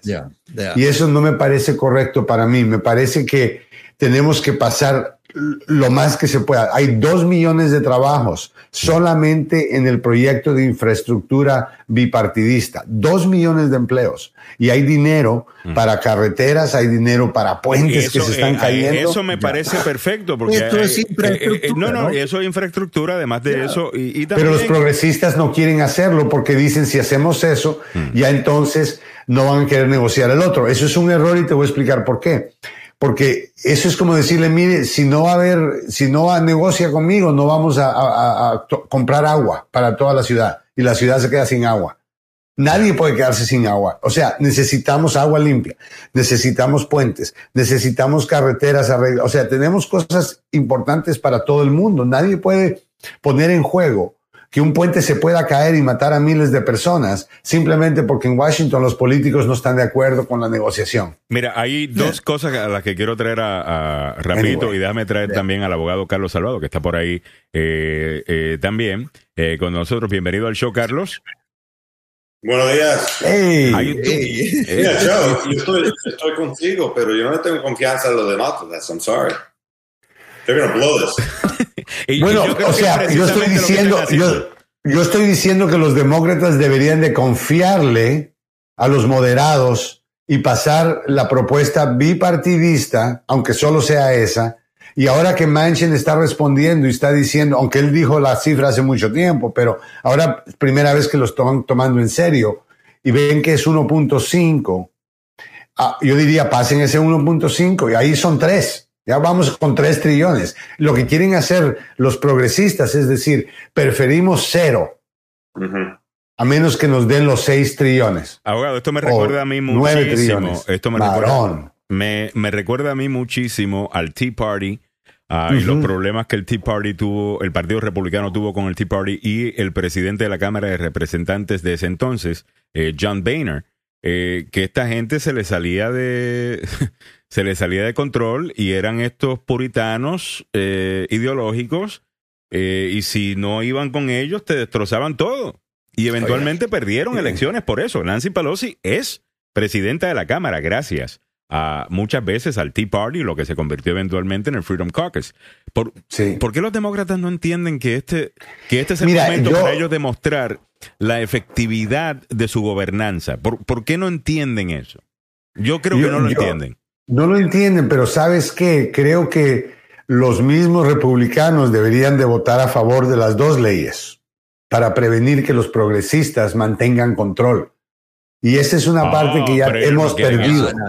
oh, claro que no pueden. Ellos no quieren que pase nada. Ellos están trabajando con el concepto de que, si no pasa nada, Biden fracasó, Biden no pudo hacer infraestructura, Biden está dormido, a Biden se le olvidan las cosas. Además que de esa manera hacen algo mejor todavía, que es que ponen la nueva cara del Partido Demócrata, son estos izquierdistas que es lo que ellos quieren, porque la mayor parte del Partido Demócrata, sinceramente, es centrista. Es un partido. centrista. Mira, los votantes demócratas son más centristas. La, y sabes qué, yo diría que. La, Cory Bush, eh, Alexandro Ocasio Cortés y el resto del squad realmente son una aberración dentro del partido si lo analizas bien. ¿Ok? La mayor parte de la gente del Partido Demócrata está mucho más en el centro. Eh, no, pero los medios. Bueno, es igual, igual que los republicanos, que los extremistas o trompistas hacen un montón de bulla, mm. pero son un grupo pequeño. y por eso perdieron las elecciones. Pero, pero se tomaron el partido, abogado. Eventualmente. No, están destruyendo el partido. El partido está fracturado igual que el Partido Demócrata puede los quedar. Los demócratas tienen que tener cuidado con esto porque, sinceramente, yo les pongo a ustedes, si le quito la D y le quito el nombre eh, para que usted no tenga pues ninguna conexión ¿no? A, de quién estoy hablando y le digo solamente, estas son las políticas de tal representante. De esta persona, sí. ¿Qué piensa usted de esto? La mayor parte de ustedes van a estar en contra de, de, de, algunas de, esas políticas. ¿Ok? O sea, oh, claro, o sea, Ocasio Cortés y, y, el grupo, vamos a decir, el escuadrón que está creciendo, continúa siendo un grupo extremadamente pequeño. Mm. Pero porque la división en Washington es lo que es. Si ellos permiten y tienen el deseo de hacerlo y hasta este momento lo han hecho, podrían destruir todo, todo. O sea, no solamente una, pero ambas eh, propuestas. Y si no pasa Biden la primera infraestructura, la infraestructura que ya los republicanos están dispuestos a apoyar, incluyendo Mitch McConnell. Entonces, le van a echar la culpa a los demócratas, vamos a perder el Senado en el 2024, vamos a perder la casa, eh, perdón, en el 2022, el 24 vamos a perder la Casa Blanca. ya, eh, abogado, déjeme presentarle un poquito eh, de la nueva izquierda dentro del Partido Demócrata, incluyendo la representante Cory Bush, ah, que sí tiene una historia personal que, que me parece interesante, ella en algún momento tuvo que vivir en la calle y realmente es una historia de éxito. Ha logrado salirse de eso, ha logrado ser eh, electa al Congreso de los Estados Unidos, eh, pero sí hay algo en el mensaje eh, de ella que yo creo que es el problema precisamente con algunos en la, en la izquierda, ah, y es el lenguaje paternalista ah, que, que, que utilizan, que suena mucho más a un país latinoamericano que a lo que tradicionalmente aceptamos en los Estados Unidos eh, como lo que debe el ser el rol del, del, gobierno federal, que entiendo es lo que ellos quieren cambiar. Vamos a escuchar un poquito de la representante Cory Bush. my district and meet with my folks in St. Louis. Have her come and meet with those that sleep on the street. Have her come and meet with those who have to go to the food pantry once a once a month and still don't have enough food to make to make it through the month.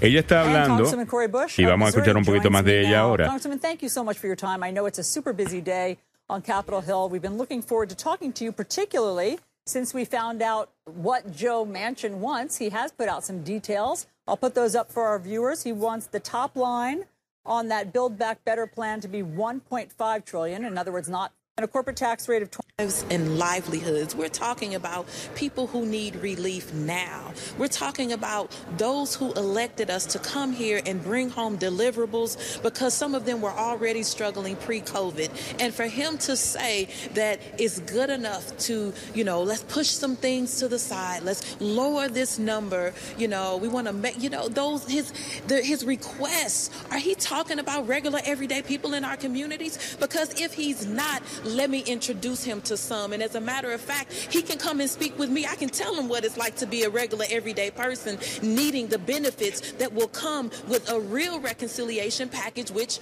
we made. The deal was already the, so the. Ok, so aquí está Cory Bush. Eh, yeah. Más tarde en, la, en esta entrevista ella va a decir, yo no confío a mis votantes a, a Joe Manchin, como si estuviera hablando de sus hijos. I, I won't trust o sea, yo no le dejo a mis nenes con esto. Mira, los, eh, los, los, los, votantes no son niños. Eh, vamos, vamos, a, vamos so, somos hombres y mujeres uh, que podemos tomar eh, decisiones. Esta, claro. Este lenguaje paternalista a mí personalmente no me gusta.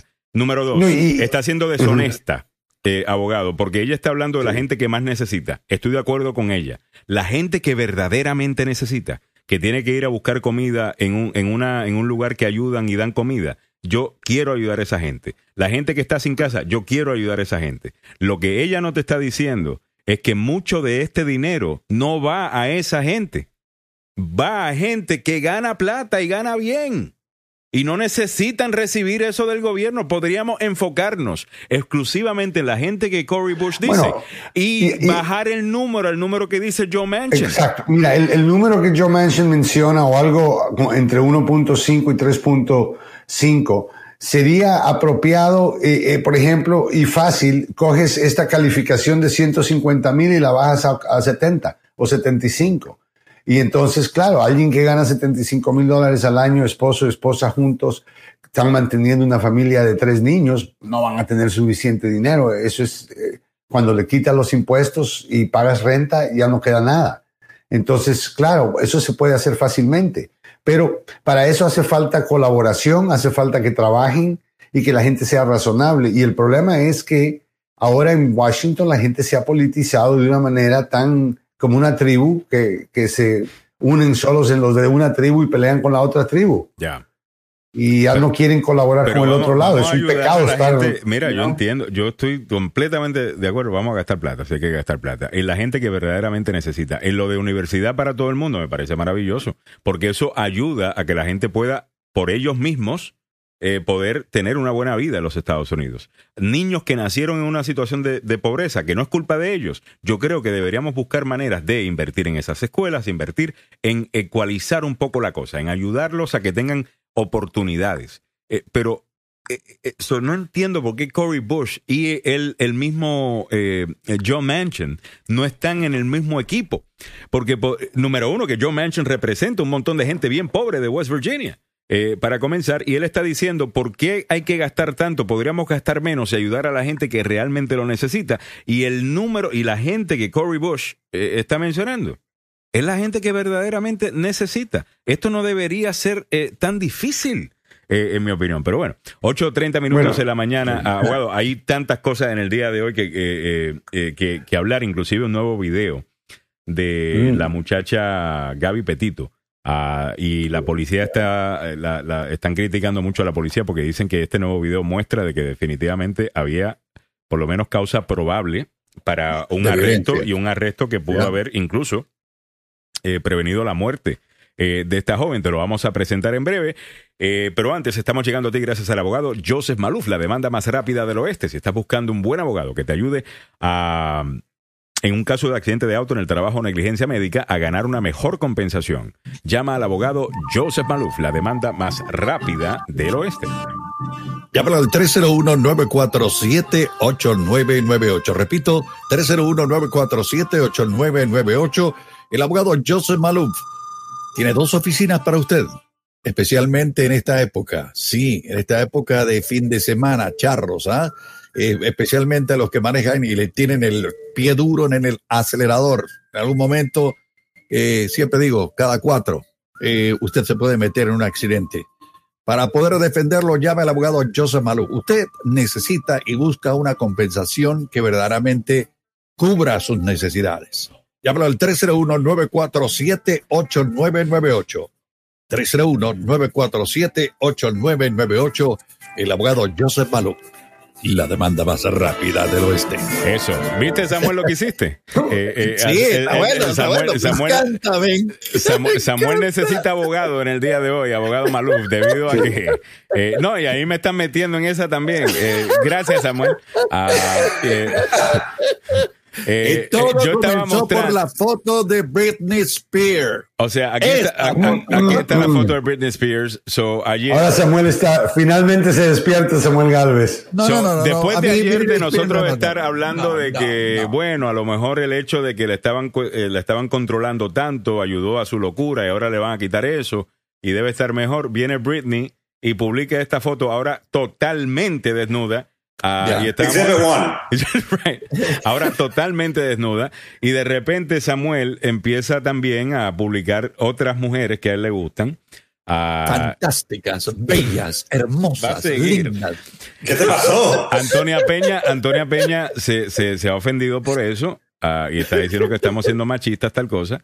Entonces ahora hay una discusión en el, en el, en el chat eh, y, quiero solamente que quede claro que Antonia es amiga del show, igual Evelyn es amiga del show, todo el mundo podemos opinar respetuosamente, además que somos todos familia, ¿no? La familia eh, de, agenda, definitivamente Samuel, que quisiera que le dejara saber a, la gente que tú no estás queriendo faltar el respeto a nadie. Yo lo voy a decir, yo no, estoy queriendo faltar el respeto a nadie. Ah, estoy de acuerdo en la manera que lo analiza Evelyn Flores. Ella dice, mira, somos seres humanos vamos a ver algo que se ve bonito y vamos a hacer un comentario. Eso de que eso, eso es machista o no, me parece que, que, sea correcto. Me encanta no, y hay mujeres que admiran a los hombres también. Vamos a dejarnos de, de, vamos a dejarnos de oh, sí, a Samuel lo andan persiguiendo día y noche. Te digo, el padrote de las noticias. Ah, oh man, oh boy. Eh, no, pero, pero yo presenté varios, varios ejemplos de muchachas bellas que están en la televisión y que ahora están en lugares donde obviamente eh, para poder verlas en traje de baño o quizás de otra manera, hay que pagar. Y aparece una muchacha de un canal de televisión del norte de México, que es por todos conocida, que tiene un cuerpazo bellísimo, y puse otros cuerpos como la Demi Rose, por ejemplo, que también es exuberante por todos lados, y, y esa es belleza. Yo la estoy admirando, no estoy, haciendo morbo. A mí me encanta. Who gave Samuel the shovel this morning? No, no, te estoy diciendo. No, no, no. Le dieron una pala y él, y él sigue, él sigue, él va para adelante. No, dice, no, eh, no, pero mira, sinceramente yo no veo nada malo. Sin miedo, sin miedo, sin miedo a ganar, sin, sin, miedo al éxito, dice Samuel. En la mañana. Eh, Oye, eh, y nos dicen acá que pongamos la foto de, de, de Marco que Free Britney. No, no, she's, free Britney Spears. she's free. Eh, she is free. Uh, y, y, mira, ya Samuel va a sacar la colección. Eh, no, no, no, Oh, no, oh, no, Samuel. No, no, no, no es que Samuel empezó. es que Samuel de una empezó. Estoy en la colección, Samuel. Ah, seguro que estoy en la colección. Abogado, era una detrás de la otra. Uh, wow. no, es más, tiene, mira, eh, mira la que estamos, estamos, hermano. Qué bueno. Mira, ¿y cuál es el punto de Britney Spears? I don't get Honestamente. It. Yo no entiendo. I don't get it. I mean, what she el punto de Britney Spears es que ya está libre. Ya. está bien. Una foto caminando en la calle sin nadie. No, no, no, es muy aburrido, Carlos, muy aburrido. búscate, búscate, una de, de un hombre eh, eh, modelo para mujeres también para que tengan algo, dice eh, Evelyn, dice Samuel. Ah, está sin freno. Que lo ponga ella. Y dice, pongan una de un hombre para que estas mujeres se relajen. Ah, Lo bueno sería la foto de ella al lado de Samuel en su bikini europeo. Si me dan suficiente.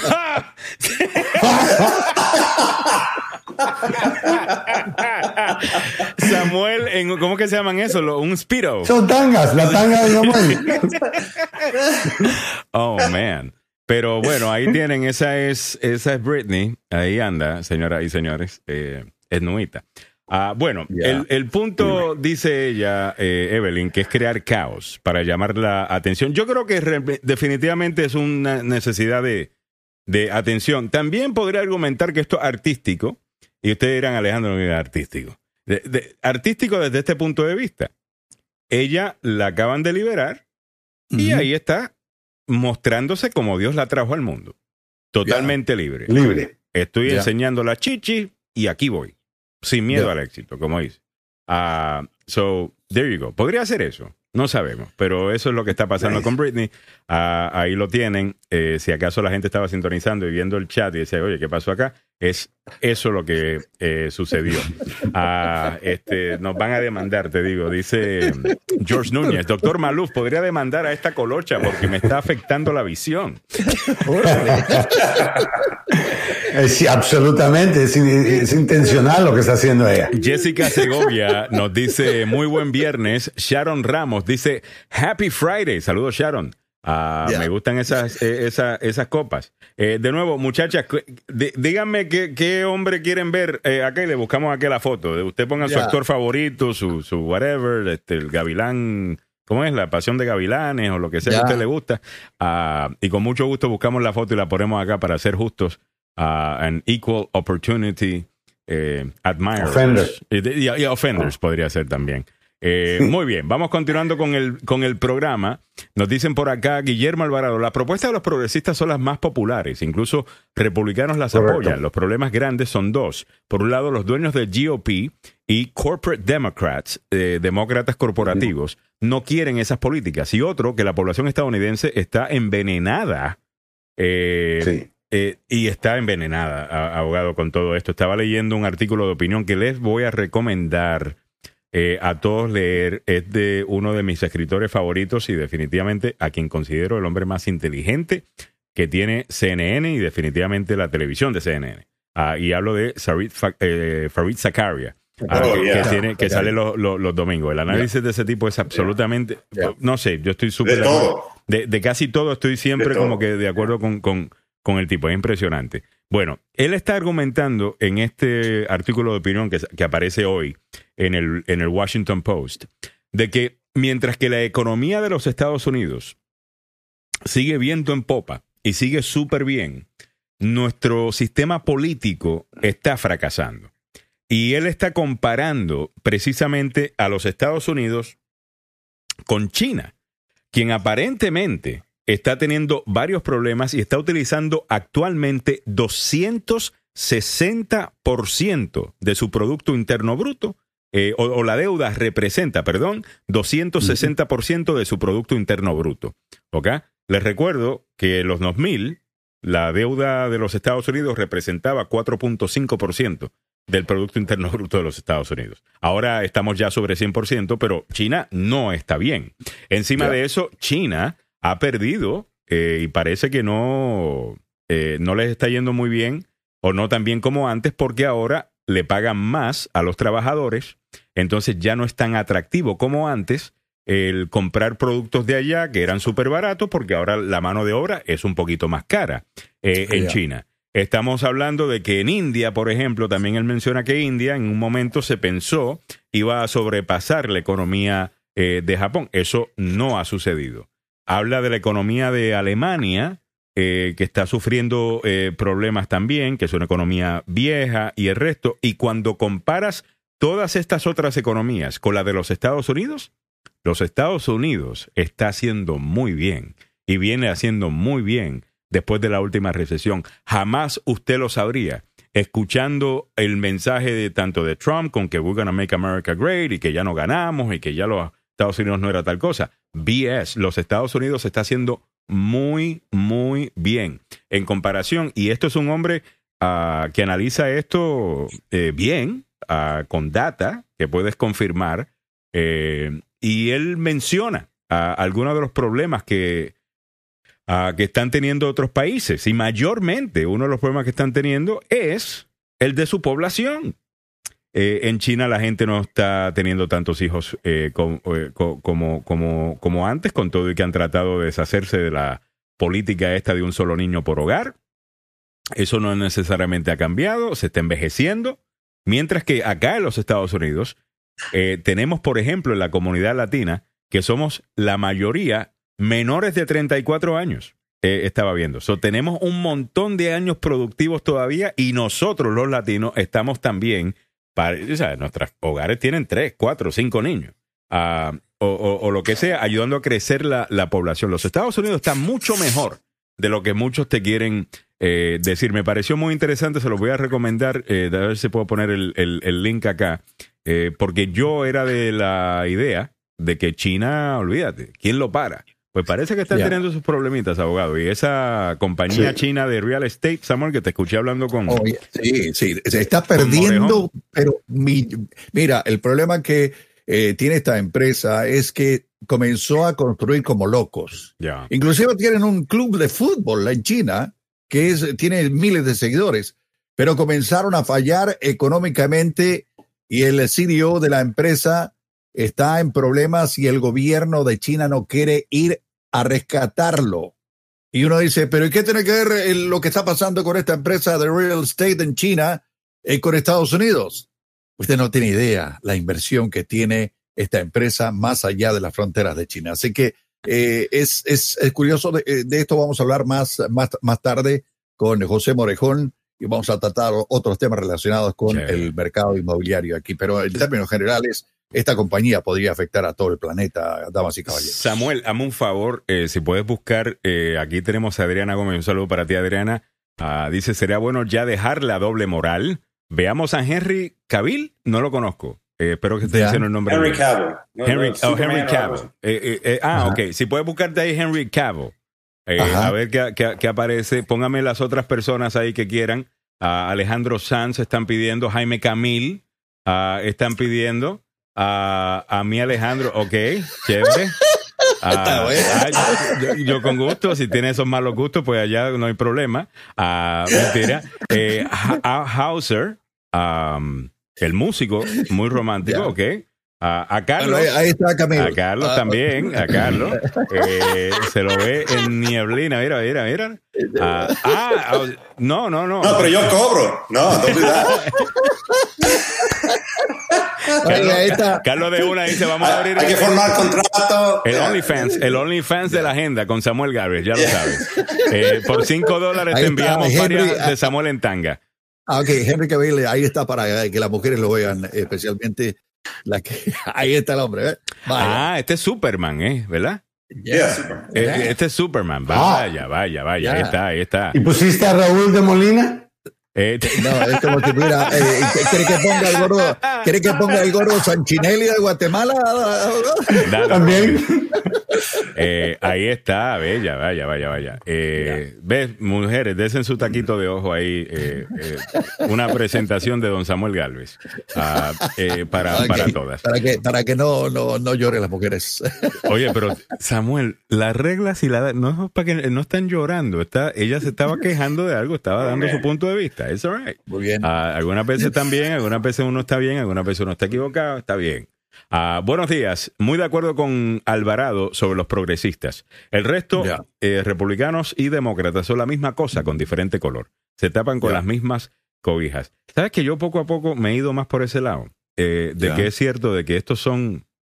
De que Washington, el partido es el partido verde del billete. Sí. Eh, pero ¿sabes qué? Tú dijiste, tú dijiste algo importante hoy que eh, nos da un buen ejemplo de lo que está pasando y es que si la gente supiera el contenido de las leyes mm.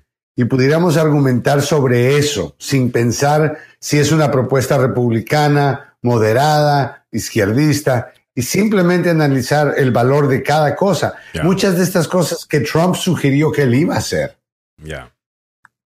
Cosas que los republicanos hubieran votado unánimamente en oh, favor. bueno, incluso Trump, yo creo que logró causar que mucha gente eh, viera el, la intervención de un gobierno en la economía como algo más normal. Algo que los republicanos se hubieran opuesto en el pasado. O sea, cuando él decide, completamente, me voy a meter en esta guerra comercial con China, pero no se preocupen, granjeros, que lo que estén perdiendo el, el gobierno se los va a enviar o sea, ese plan de mantengo, eso es socialismo. Y era un presidente republicano el, que lo estaba haciendo. Cuando él, y cuentan por ahí que los cheques los estaban mandando desde Venezuela. abogado, hablando de, ¿Viste lo que le pasó a Alex Jones? No, abogado, ¿qué pasó? Alex Jones. Ya. Eh, yo, yo Alex Jones y lo, encontraron culpable Ya. Lo encontraron culpable de haber eh, mentido y lo encontraron responsable, eh, o sea, le entraron un fallo en contra de él en una demanda que le habían puesto padres de dos muchachos que murieron en el ataque que él, eh, de, eh, ¿cómo se llama? la escuela en... la escuela donde, donde murieron los niños. Sí, exacto, Sandy Hook. Y entonces él mintió, él dijo que eso era fabricado, eso que lo habían fingido, que era una película.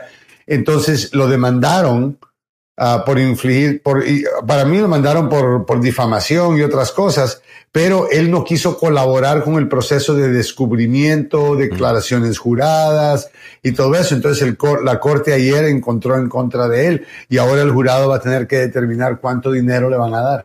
Una, eh, entre otras cosas, rapidito, quiero mostrarles las imágenes porque se lo había prometido y, nos fuimos con, lo, con las chichis de Britney uh, y nos concentramos eh, un poco, pero quiero regresar al tema de Gaby Petito. Eh, abogado, le voy a mostrar el nuevo video. Esto es una exclusiva de CNN. Este video parece que lo obtuvieron ayer y le estuvieron dando bastante cobertura. Es un nuevo video de la cámara corporal de uno de los policías que interactuó con la pareja después de que tuvieron una pelea, en donde tenemos un poquito más de detalle sobre lo que sucedió. Vamos a escuchar. Search for Brian Laundry extends into week two. New body camera footage released from Moab, Utah police from the August 12th traffic stop of Laundry and Gabby Petito. Did he hit you though? I mean, I mean, it's okay if you're saying you hit him, and then I, I understand if he hit you, but we want to know the truth if he actually. Le pregunta, él te pegó a ti y entiendo que me estás diciendo que tú le pegaste a él y está bien, pero lo que quiero saber es si él te verdaderamente, realmente te pegó. Yo creo que sí, bueno, diría pues entonces que sí, pero yo realmente eh, le, le, pegué primero y lo hice con, con esa con esa impotencia. lo que, lo que la pobre muchacha no entiende, que tiene, pesa 90 libras, no, pesaba 90 libras.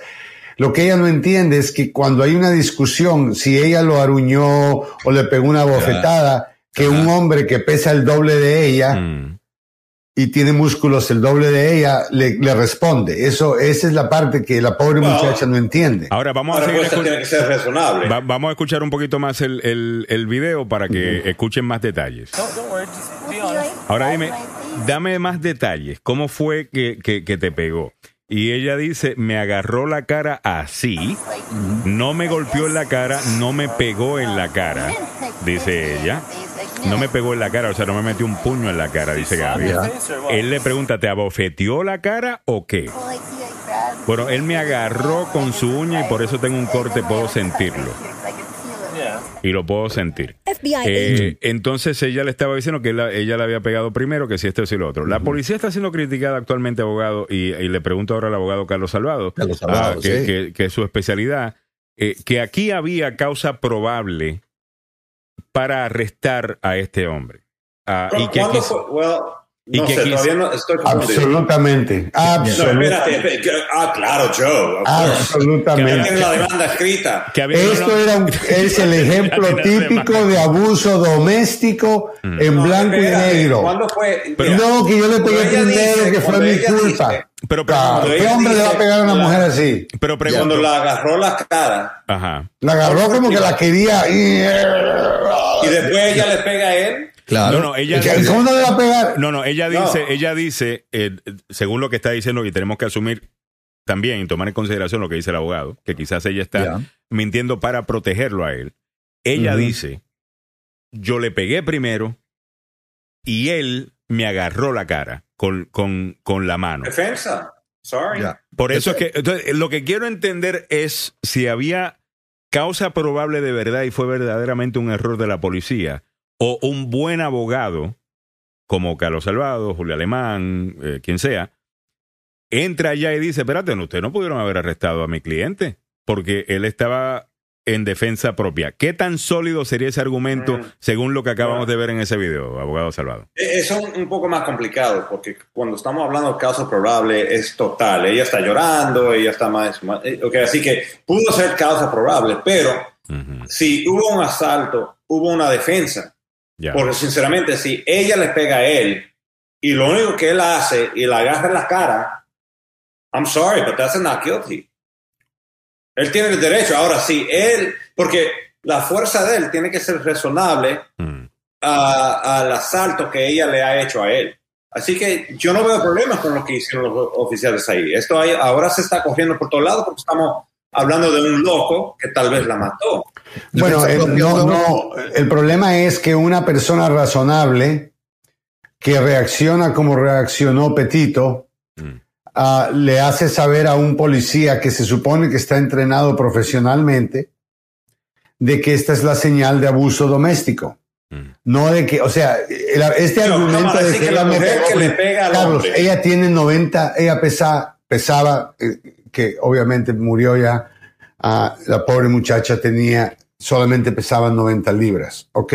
Esto es como decir que tú y tu niña de 3 años o de 7 años se están peleando puñetazos y ella me pegó primero, bueno, pero yo le di de vuelta. No, gran diferencia. Carlos, tú tienes. Estamos hablando de adultos, come on, Joe. No, este es una niña. 90 libras, este es una niña de 90 libras. Vamos a escuchar al abogado Salvador, a ver. Solo porque tiene, porque tiene 90 libras, tiene una licencia para pegar a alguien. No, pero puede haber un puede haber un momento de discusión entre ellos, ¿ok? Un momento donde ella Tal vez que es una muchacha que no estoy diciendo era perfecta. No creo que se merecía morir. Ah, entonces, entonces ella viene y, lo cachetea, le mete una bofetada. Mm. ¿Qué hace un hombre? Un hombre verdadero no le, le, mete un puñetazo a él. un machismo. Ahora somos diferentes. Un hombre, un hombre verdadero se aleja de la mujer para que le deje de golpear y no revuelve el golpe. Ahora déjame ver, Carlos Salvador, ¿qué dices tú? Lo que estoy diciendo, ¿qué estamos haciendo? Clasificando solamente porque es un hombre. No, porque él pesa el doble, porque él pesa el doble de ella y porque él tiene diez veces más la fuerza que tiene ella. Ahora entiendo. Ahora, si ella, si ella tuviera siete pies de altura mm. y fuera que levanta pesas y todo, y, el, y el muchacho tiene 90 libras de peso y no tiene un músculo. Ah, okay, hacerte esta pregunta. Debe hacerte esta pregunta. ¿Y si fueron dos hombres? Uno de 90 Una vez más, yo aculparía al que pesa el doble. Porque es igual como un hombre no, no abusa de un niño, es la misma razón. Ahora, una porque el cuerpo, el tamaño de, de, una persona, la fuerza que uno da en contra de alguien que pesa la cuarta parte o la tercera parte de lo que pesas tú. Hmm. Eh. una, le agarró la, cara. Una pregunta para entender un poquito mejor, porque yo siento que Salvador está haciendo un argumento exclusivamente legal de que todo debe ser igual. Y creo que el, abogado Maluf creo que se ganaría el argumento en la Corte de Opinión Pública. Pero ¿cómo lo ve la ley, abogado? Eh, la, ley hace esa, hace esa distinción de peso entre la víctima y la otra persona o de género o la ley lo ve de manera ciega? No, depende en qué había, qué había hecho. Por ejemplo, si él le había pegado o le había caído encima, el, cuerpo entero encima de ella, le había pegado seis, cinco, diez veces, esa reacción no es razonable como defensa propia. Pero estamos hablando que ella le pega a él y él solamente le agarra la, cara. Eso es lo que escuché, escuché ahí. ¿Qué tiene que ver? ¿Quién, ¿Quién tiene más peso? No tiene nada que ver con ese análisis. La reacción de él, de lo que sabemos en este video ahorita, fue agarrar la cara. So what? Obviamente, él, le pegó en la entrevista previa, en lo que estábamos escuchándola, ella admite que he hit me, él me pegó. Mm. no, pero ahorita está hablando del mismo. No estoy seguro si es el mismo. El, el, video es de 52 minutos de largo. You know, obviamente no podemos verlo todo, pero mm. Alejandro, eh, los oficiales tienen discreción. Vaya de no arrestar a una persona y decir no te voy a arrestar, ¿ok? Hay una demanda aquí, abogado, por parte... no, no, no, porque... ¿No? No porque no fue de mala fe, para que una demanda por lo que le llamamos inmunidad policial, ¿se recuerdan? Eh, police immunity, ah, eso entonces aquí no aplica. ¿Por qué? Porque no hay ninguna violación de los derechos. Mm. Tal vez hubo una negligencia, pero no es el tipo de negligencia que sería accionable, o sea, que tú puedes demandar a la policía. Como te digo, ellos tienen en sí discreción. Yo creo que mm. Los casos que yo he visto y, los y, cuando estuve en la corte del distrito muchos años llevando casos también de violencia doméstica, mm. ah, eh, se ve un patrón, ¿me entiendes, Alejandro? Y las excusas que esta niña está dando, esta muchacha está dando, mm. son excusas típicas de una víctima, ¿ok? Mm. Ah, o sea, eh, recuérdate que, que que eso es algo que los policías aprenden a detectar. Entonces tengo que asumir que, que un policía que hace esto a diario, eh, o es que, a lo mejor estoy asumiendo mal, de que debería existir un mejor entrenamiento o unas mejores pólizas para tomar en consideración todo este conocimiento ya acumulado por tantos años. después de, este caso, por ejemplo, hay ciertas cosas no podemos. ¿Por qué no? No, no podemos. Porque si vamos a en cada situación estar hablando de lo típico. ¿Ok?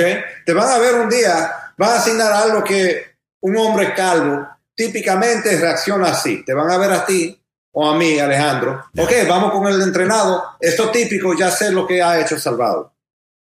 Las BS. Pero, no pero no están, yo creo que separarlos, darle una orden de, de, de, o sea, mira, vamos a ser honestos aquí, Carlos la inconveniencia no es tan grande. Lo, más grande que puede hacer, lo, lo más típico que la policía hace es separar a las dos personas, decirle al hombre, váyase a buscar dónde quedarse a dormir. ¿Qué fue lo que Le dan una orden de protección y de ahí van a la corte y ahí se determina si el hombre es seguro. En este caso, el policía decidió no hacer eso.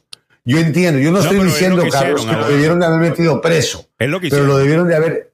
Es lo que hicieron, o sea, eventualmente llevaron abogado a, Laundry, creo que a un hotel, en donde él allá, eh, pues se quedó la, la, la, noche separado de ella, pero después se volvieron a juntar, que es lo que usualmente sucede en estos casos también. Eh, eso también que le estamos pidiendo a la policía. Mira, quiero leer un comentario de Jaime Mendoza que no tiene una posición que entiendo sea popular, eh, pero en el show aquí se piensa libremente y con mucho gusto la vamos a escuchar. Abogados, en estos tiempos existen mujeres que abusan de la protección y las creencias de la ley en la que solo las mujeres son víctimas. No se dan cuenta que en ocasiones el hombre actúa queriendo detener los ataques de la mujer y ahí, eh, y ahí las hiere el, el, el hombre. Abogado, eso también sucede, no podemos... Eh, eso Absolutamente, absolutamente. Yo he tenido, yo tuve casos donde me recuerdo un caso donde el hombre estaba todo moreteado porque la mujer lo persiguió en toda la casa con un palo, con la escoba y le estaba dando con el palo. Y, o sea, ¿me entiendes? Hay personas, yo no estoy diciendo, yo simplemente creo que cuando tú ves ese video te das cuenta que este hombre estaba abusando de esta muchacha. Totalmente. Y tal vez la separación no fue suficiente, uh, pero no, al mismo tiempo ya, y no, creo que, lo pudieron haber arrestado por un crimen tampoco. Lo que pasa es que también cuando la ves a ella, eh, tú sientes una pena porque también tú ves a una muchacha indefensa de la manera que está haciendo. alguien debe decir, eh, alguien creo que lo dijo, eh, que creo que fue... 90 ah, libres. Fue Carolina Duque. dice, usualmente los abusadores son charming en público. El abusado siente que, que, que es su culpa lo mismo te dirían que algunas personas que son del otro género, o sea, mujeres, también lo pueden ser. O sea, abusador puede ser hombre o puede ser eh, mujer. Entonces. Eh, bueno, y la canción nos lo dice, ¿no? Claramente. ¿Qué hiciste abusadora? y si alguien tiene una duda de eso, eh, confirmemos con el merengue de, de, de, ¿Cómo que se llama él? Este, Wilfrido Vargas. Ah, Nueve y un minuto en la mañana. Qué buena conversación. Ah, dice, y en el caso de la latina desaparecida en Miami, el conserje está involucrado, ya es típico de no acusar si no hay suficientes eh, pruebas. Ah, también es importante entender, porque escuché, la semana pasada estaban hablando del tema y creo que vi un comentario similar ahora, creo que de parte de Cojute, hacia el abogado eh, Salvado, que dice, en este momento ya no hay argumento legal de defensa, él la mató y es un prófugo. Ese es el efecto de defender un agresor con Freso. Él no está, recuerda que el abogado y el abogado Julio Alemán también, porque viernes pasado había personas que se molestaron con él, eh, están dando un análisis legal. Eh, no, no te están diciendo, esta es la manera que yo me siento sobre el caso, esto es lo que yo haría si es mi hija. Eh, eso no es lo que. Te están dando un análisis legal. Es como, por ejemplo, si el abogado José Manuel, yo le pregunté, abogado, ¿pueden demandar a la policía? Él me dijo, no, porque legalmente él me está diciendo, él no cree que hay un caso. Eso no significa que el abogado Maluf no cree que la policía hizo todo bien. Eh, Correcto. Y encuentro que yo, encuentro errores. La ley son la ley. te están dando claro, la ley un análisis legal, como son las cosas. O sea, no, no es lo que Lo que encuentro ridículo es que toditos están asumiendo lo que están escuchando de, la media. Mira, es cierto, Carlos tiene razón en un punto y era lo que él mencionó previamente, que es fácil decir ahora, ¿no? Yo hubiera hecho esto diferente porque ya sabemos que ella murió pero hay muchos casos donde nada pasa. O sea, la persona no tiene problemas, hay parejas que pelean todo el tiempo mm. y a veces se ponen un poco físicas, pero todo se tranquiliza, regresan a su vida normal y es, y entiendo, pero el precio es tan alto de perder a una, una muchacha, a un ser humano. Mm. a manos de otro que, ¿me entiendes? Te hace pensar. Pero, ya han dicho exactamente cómo murió. Do we have a cause of death? Sabemos que murió por homicidio, sabemos que fue, no fue natural y no fue que se quedó con sed en la, y, o, you know, se, se, aburrió ah, mm. y por eso murió. ¿Pero qué tipo de homicidio?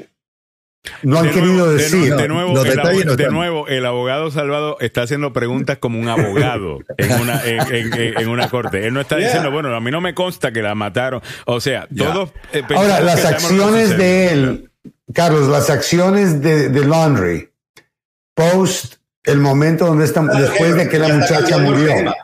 ¿Son admisibles o no son admisibles? Yo, yo, depende, depende. Yo, pero mi pregunta es: Él estuvo con sus ¿qué padres. determinado del cuerpo de ella? ¿Cómo sinceramente? Lo único que han dicho que fue asesinada. No han querido decir la, exactamente el método, la forma, hasta que lo puedan arrestar a él. Ahora, a él lo están buscando no por asesinato, lo están buscando específicamente por haber usado la tarjeta de ATM y el número de ella para sacar dinero. Bueno, estamos en el segmento ya de salvado, salvado y, salvado. Está bien, porque, mira, esto está bien, no, está bien porque el tema está bueno. Eh, entonces vamos, vamos a continuarlo eh, eh, rapidito, salvado, porque al final del día, ¿por qué razón? Yo me imagino que la gente se hace esta pregunta. Ajá. ¿Por qué razón no hay una orden de arresto, porque nosotros en el público ya decidimos de que él es culpable y que él es responsable. ¿Por qué no hay una orden? Eso es lo que quieren. ¿por qué, ¿Por qué no hay una orden de arresto que dice es que usted mató a Gaby Petito? ¿Por qué no? Porque, mira, porque imagínate lo que está pensando él. Right? Mm. Ellos quieren hablar con él. Ellos no tienen suficiente evidencia todavía, pienso yo, tal vez, o quieren más evidencia. Si le dan un, orden de arresto, ya un abogado sabe lo que están pensando los oficiales. Mm. Ahorita en realidad solamente sabemos lo que están pensando el público. Y este muchacho es parte del público, así que él ya se está sintiendo culpable. Es un juego psicológico. Bueno, se debería de sentir culpable porque es culpable. Porque está escondido. pero, mira lo que dice. Se debe sentir culpable porque es culpable. O sea, ella lo condenó. Eso es lo que quiere. Thank you. es lo que está haciendo. Gracias. Eso es lo que está. Ah, ya no importa si es culpable, sí o no. Esa presión ya está. De nuevo, oh aquí, aquí en el show somos pensadores libres y, exploramos todas las preguntas sin ningún problema. Y eso me gustaría que regresara a, los medios como se hacía antes. Ahora, abogado, noto que entrevistadores en el aire que no hacen ciertas preguntas que yo sé que las quieren hacer porque tienen miedo que la gente los van a criticar por hacer la pregunta como que realmente están tomando una posición con la pregunta y no y que no están preguntando con ganas de entender mejor un tema. Aquí estamos haciendo preguntas para entender mejor un tema. Me interesa saber por qué razón, eh, eh, si eso es así, ¿por qué no existen como en otros países en donde ciertos temas de un caso no se pueden discutir abiertamente? Eh, por miedo a, que se cree una impresión errónea. ¿Y qué tan cierto es, como dice el abogado Carlos Salvado, que alguien puede empezar a correr asumiendo, mira, a mí ya me juzgaron por esto, yo no lo hice, pero viendo esta cobertura, ¿quién me va a creer que no fui yo? Entonces me voy, a, me voy a correr. ¿Qué, ¿Qué tan cierto es eso, abogado Maluf? No es muy cierto. El comportamiento de este muchacho ha sido consistente con una persona que hubiera matado a su comprometida. Mm. No ha, no ha, o sea, él salió sin ella. Él se fue con ella, él regresa solo. No fue a la policía a pedir ayuda. No llamó al 911 y dijo, acabo de, perder a mi novia, no sé dónde está, ayúdenme a buscarla, vengan por favor, ayúdenme. No, él se va donde su familia. Su familia contrata a un abogado. ¡Wow! Gastar dinero en un abogado. Qué lujo el que se están dando. Simplemente porque él es inocente. Entonces, ahora la familia tiene un abogado. Ahora el muchacho está con los padres, no le dice a nadie que el muchacho se va y aparentemente la familia eh, se fue con él, lo llevaron a algún lugar, se desaparece, nadie sabe dónde está, está, o sea, no puede hacer nada más para convencerme a mí y a muchos que él tuvo algo que ver con la muerte de, Pepito. Así que los inocentes no deben de tener abogado, right? O sea, la gente inocente no actúa con todas las cosas que ellos hicieron. Porque si el hijo es inocente, se hace esto, ¿sabes qué? Tú agarras al muchacho y le dices un momento, Vamos a llamar a la policía y vamos a confrontar el sistema porque tú eres inocente. No con un abogado, you know, the hell that. Carlos, a mí me pasó, te voy a contar la historia porque estoy en tu programa. Te voy a contar la historia. Tuve un cliente que estuvo en Gettysburg High School. Y le emitió 50, le, emitió, no, no tengo todo, no tenemos tanto tiempo, pero le emitió 50 puñaladas a otro muchacho en el high school. Salió de hacer eso y vino a parquearse en mi oficina. Eh. Parquearse en mi oficina. Llamé al, sargento, a uno de los eh, fiscales amigos míos que yo conozco en, la oficina de los fiscales, que era muy honesto y le dio 24 horas para que se fuera a bañar y todo y regresara al día siguiente y se entregó ah, voluntariamente. No le dije, no, vete con tu familia, esconderte en un, bosque, porque, o sea, y este hombre era culpable. Imagínate si tú eres inocente. Abogado. Mira, hay, diferentes factores ahí. A ver, a ver, a ver. eso muy, depende, depende. Claro, me imagino que ya estaban andando buscándolo, ¿no? Ya tenían, ya sabían quién, quién lo había hecho, ¿no? ¿Yo? Ah, claro. Pero como abogado, si no supieron, ya. tú no le habías entregado. Oh, claro, o sea, si, si la idea, el muchacho llega y te dice a ti, el muchacho llega y te dice a ti, mire, yo me estoy comprometida con una muchacha, nos fuimos, salimos, nos peleamos, le dice toda la historia. Llamaron a la policía, hay videos que yo la estuve cacheteando, golpeando, y ahora yo no sé qué se hizo, fíjese, yo estaba haciendo café y se desapareció. No, no, no, no, pero, ya está cambiando. El, ahora, obviamente, el abogado va a decir, Voy con el ejemplo del muchacho que, que llega y se parquea a su parqueo.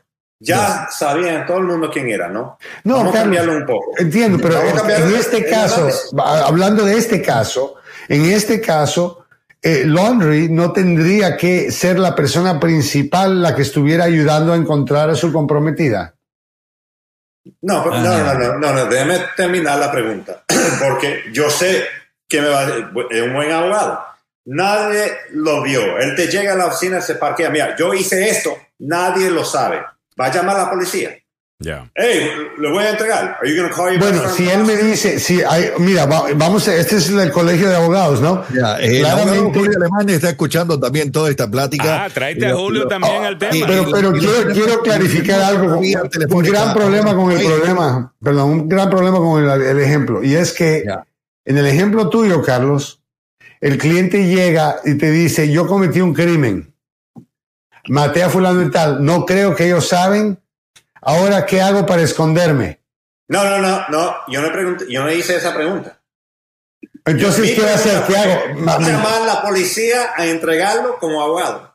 No, sí, mira, yo no, yo no puedo revelar el que él haya cometido un crimen antes, pero no le puedo ayudar a cometer un crimen en un futuro.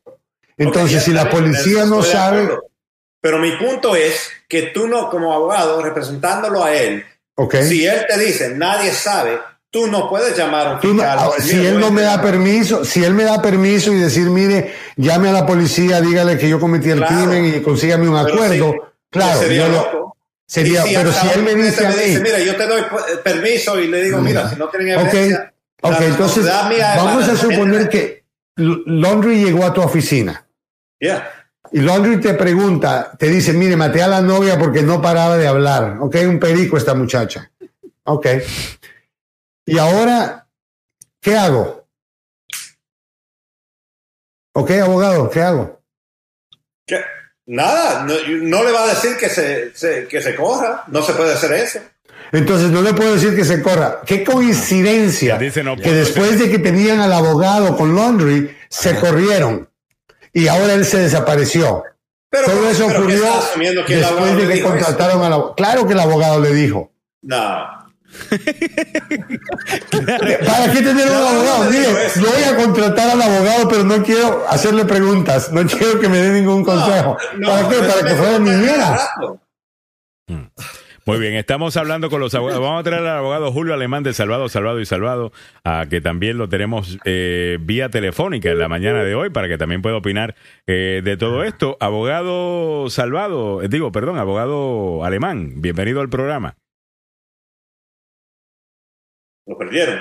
Julio, lo perdimos. Lo perdimos. Ya, ah. ya ido tag team porque me tengo que ir. Sí, ah, Por ahí viene. No, pero está bien, pero, pero mira, esto, esto es una pregunta y esto sucede a cada rato. Yo no le puedo decir a un cliente que se esconde, que se vaya, que se, que se corre de las cortes. Mm. Right? Yo no le puedo decir. Y más Carlos, Carlos el muchacho llega a tu oficina y te dice, maté a la novia, ¿ok? Ahora, ¿qué hago, abogado? ¿Qué, qué pasos, o sea, qué debería yo de hacer? ¿Qué le puedes aconsejar al, muchacho? Eso es lo que yo le dijera. No puedo estar hablando de esto. Deje que yo arregle las cosas. Y si me pregunta, ¿me debo de correr? Usted tiene la responsabilidad de estar acá. En este momento no hay orden de arresto. Ya. Pero si le dan fecha de corte, tiene que ir a presentarse. Y qué casualidad que este abogado probablemente no hizo eso. No, pero, fue. Pero ¿qué le importa? Mira, eh, escucha esto. Me imagino que el abogado lo dijo. Y también le dijo, mira, usted está viendo, you're, you're, you're looking at life in prison. Claro, Esto es muy malo, el caso está malísimo, te van a arrestar. Yo no veo que te van a dar fianza. Yo pienso que hasta te pueden deportar. Una persona escucha todo eso que es verdad de un abogado, la responsabilidad del abogado, y puede ser que él sale de la oficina y inmediatamente empieza bueno, yo no voy a lidiar con esto, I'm getting the hell out of here. Exacto, entonces ahí el abogado, sabiendo que lo que el, comportamiento del cliente va a ser, va a resultar en fugarse, aunque el abogado no se lo ha dicho, el abogado se lo ha sugerido de una manera muy sutil. ¿Es that what you're saying? Hay, que decirle la verdad. Eh, abogado Julio Alemán, ahora sí lo tenemos eh, al aire. Adelante, buenos días. A ver, si está por ahí o no. A ver, per, per, permítame, eh, tengo un problemita aquí. Sí, Samuel está cruzado ahí, disculpen. Eh, no, tengo idea. A ver, eh, ahora sí. ¿Vamos a usar el código Morse otra vez? No. Sí, ahora sí. Yo, he estado en la línea desde las nueve, pero no me ah. dejaban entrar porque no, no paraban ahí de, discutir. No, así, son aquí, así, son aquí. Eh. All right. El abogado Salvado se va y entra entonces el relevo el abogado Julio Alemán. A ver, Alemán, adelante. Bueno, ah, para, para mí eso es la, la eh, lo interesante de este caso. Que si viene un cliente donde nosotros y nos dice, mire, uh, hubo un accidente, mi, mi novia me pegó, yo estaba tratando de detenerla, de detener el ataque, ella se cayó, se pegó en la cabeza en una piedra, ok, porque ella me estaba queriendo pegar a mí. Nadie me va a creer. Nadie me va a creer que fue. Eso no es cierto. Eso no es cierto. Pueden haber pruebas consistentes. Entonces, si, ella, si él dice nadie me va a creer, ah, y es cierto, ¿quién le va a creer? Ese muchacho ya en la Corte de Opinión Pública ya es culpable, no se ha determinado nada y ya es culpable. Porque se comportó como alguien culpable.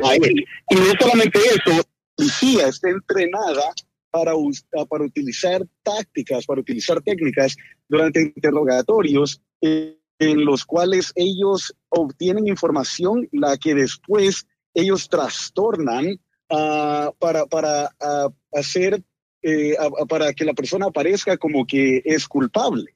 Entonces, si la persona no dice nada, no dice nada, después Ah, no van a poder utilizar las palabras de él en, su cuenta. Por ejemplo, digamos que fue un accidente, supongamos más, porque en verdad no lo sabemos, no sabemos qué, investigación, qué hechos tiene el FBI, pero supongamos que fue un accidente. Si el muchacho dice, ah, habla con la policía y les dice, mire, yo estaba con mi novia y hubo una discusión, eh, ella me quiso pegar y de ahí yo la quise detener. Ahora él ya cerró ciertas puertas que le permitirían salirse con la suya, agacho. Tratar de, evitar la responsabilidad criminal. Por ejemplo, sí, o sea, salirse con la suya. Él ya habría admitido, él ya habría admitido que estaba con ella. Para que no se haga justicia, entiendo.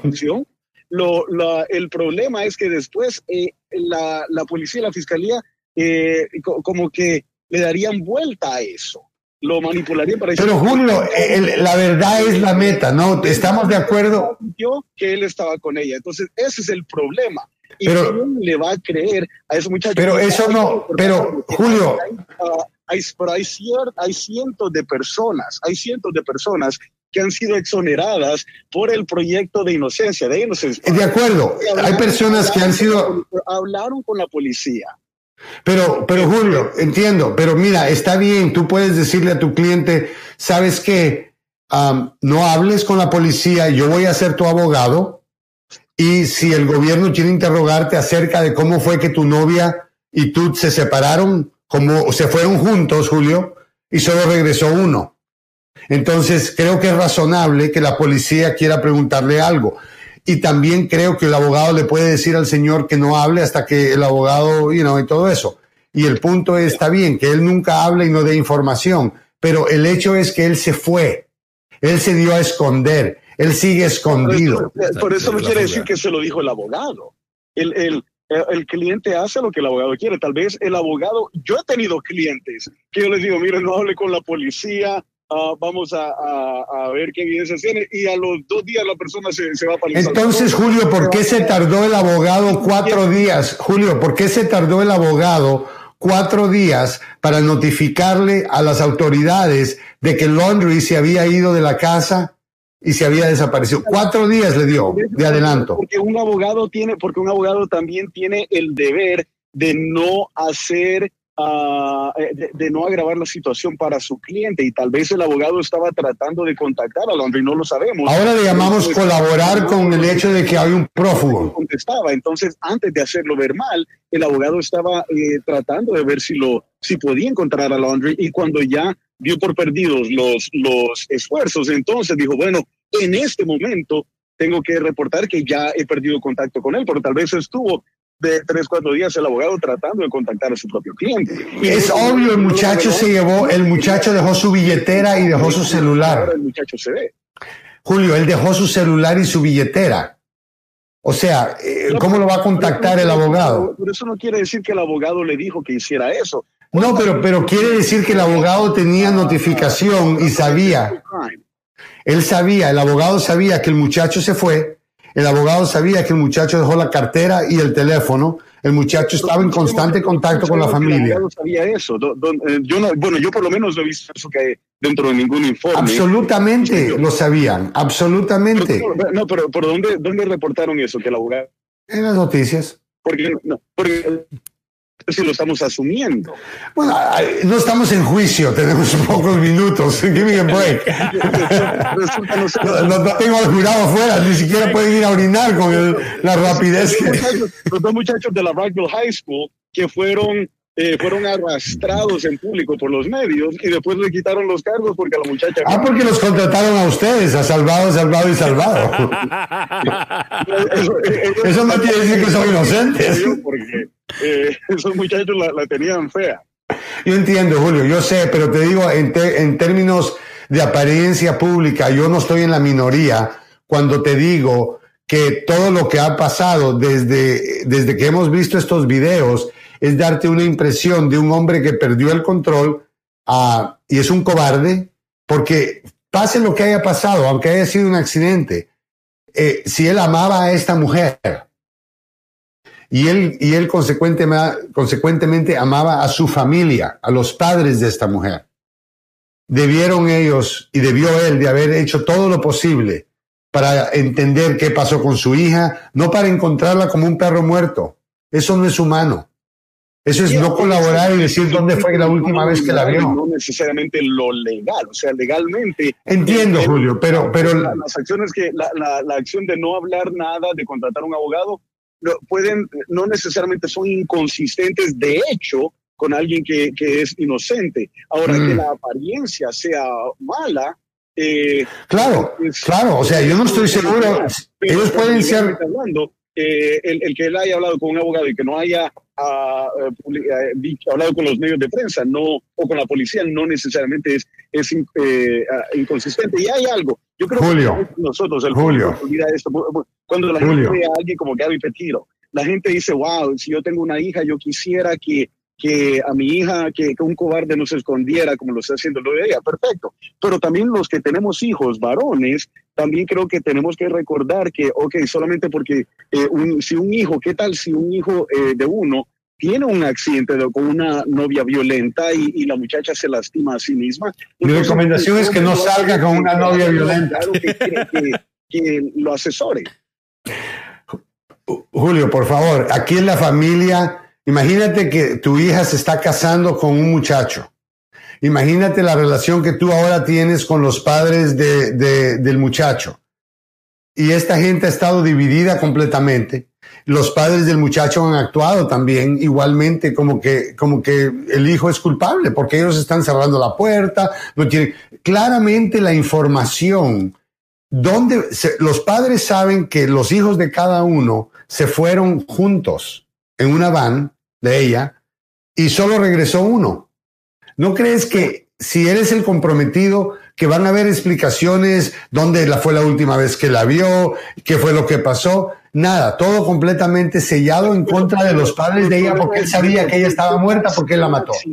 Pero nadie le va a creer a él. Eh, eso, esa es una teoría que para mí podría ser o podría no ser. ¿Por qué no él viene y toma un detector de mentiras? ¿Por qué no viene él y se sienta. Bueno, porque los detectores de mentira, uh, número se usan todo el tiempo, Julio, el FBI los usa.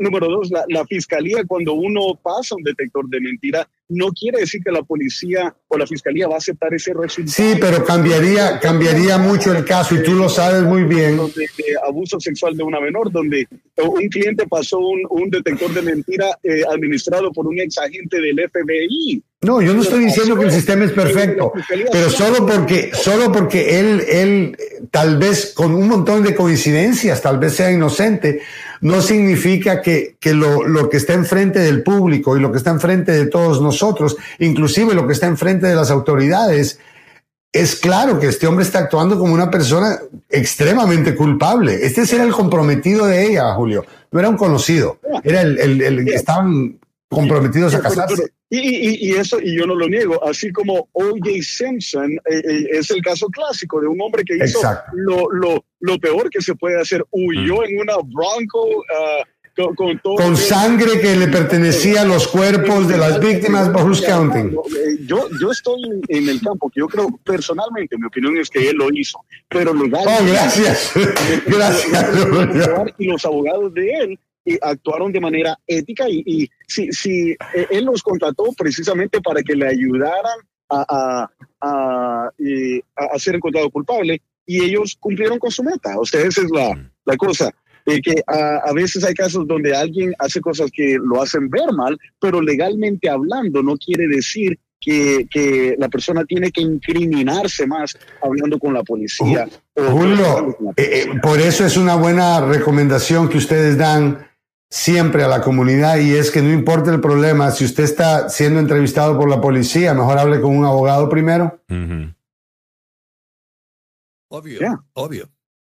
Claro. Y, aquí en Maryland, el año pasado, hace dos años, tuvimos casos, eh, fueron como cuatro señores que fueron liberados, exonerados, después, uno como de, después de 40 años, creo, de haber estado encarcelado por un asesinato que él no cometió.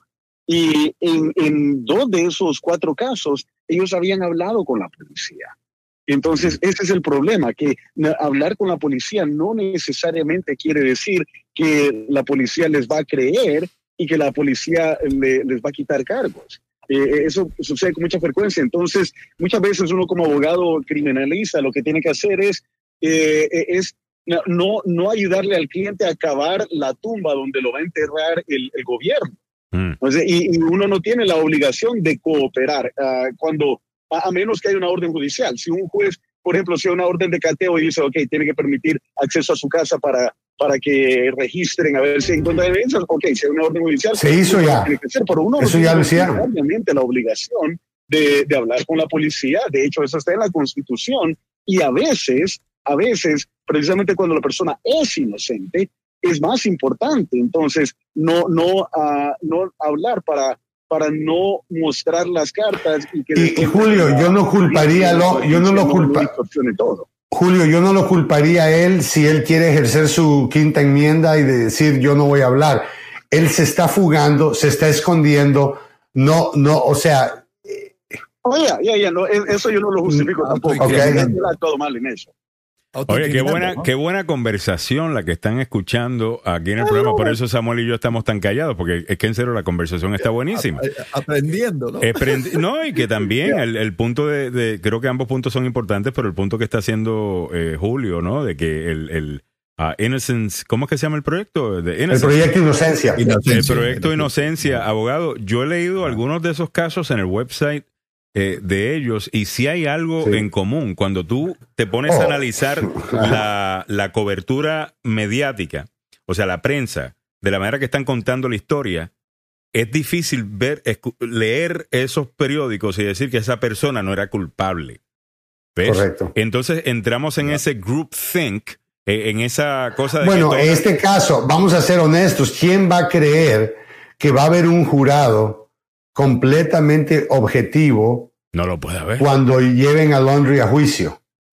No va a haber un jurado objetivo. No, no, pero es en, parte, Julio, por lo que él hizo, porque no se presenta, porque se está escondiendo, mm. actuando como una persona culpable. La impresión que tiene el país es que es culpable.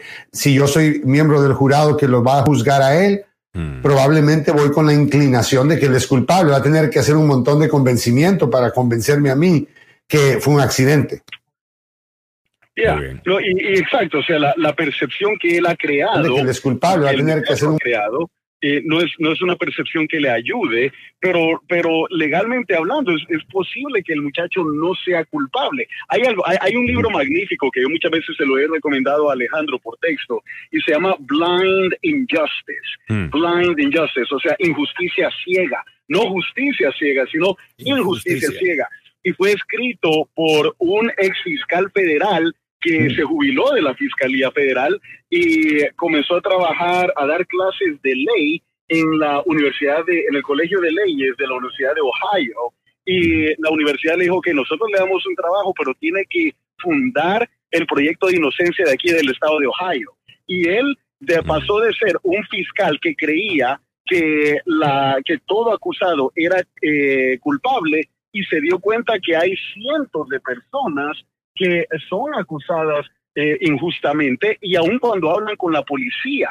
Eh, y ahora él es un campeón, por decirlo así, de, pues, de los derechos de la gente que es eh, acusada falsamente y es un ex fiscal federal muchas veces la gente que, no trabaja dentro del medio legal no sabe que el, sistema legal no es perfecto ah, y, uno como abogado cuando va aprendiendo más eh, ve, que a veces hay, trampas que tiene el sistema y es donde uno... Hay injusticias. Y los jurados, Julio, los jurados no son perfectos tampoco.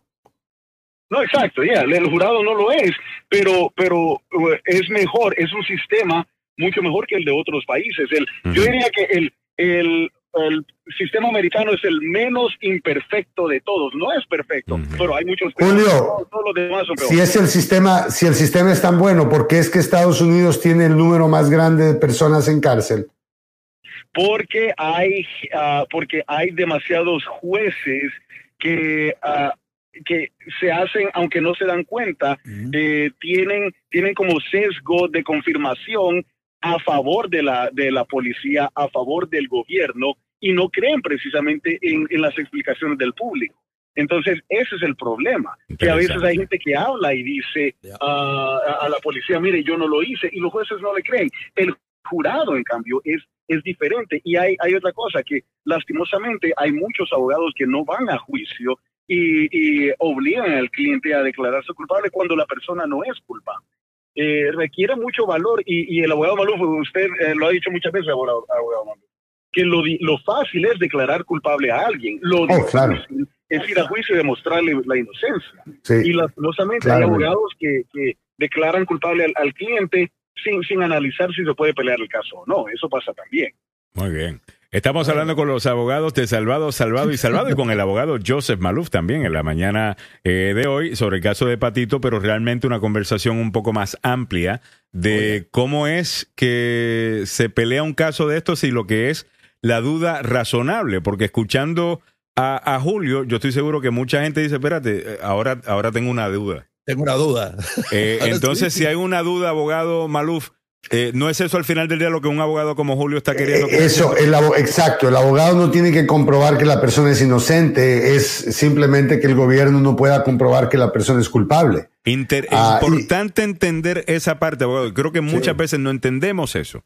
Que el trabajo del abogado no es comprobar inocencia.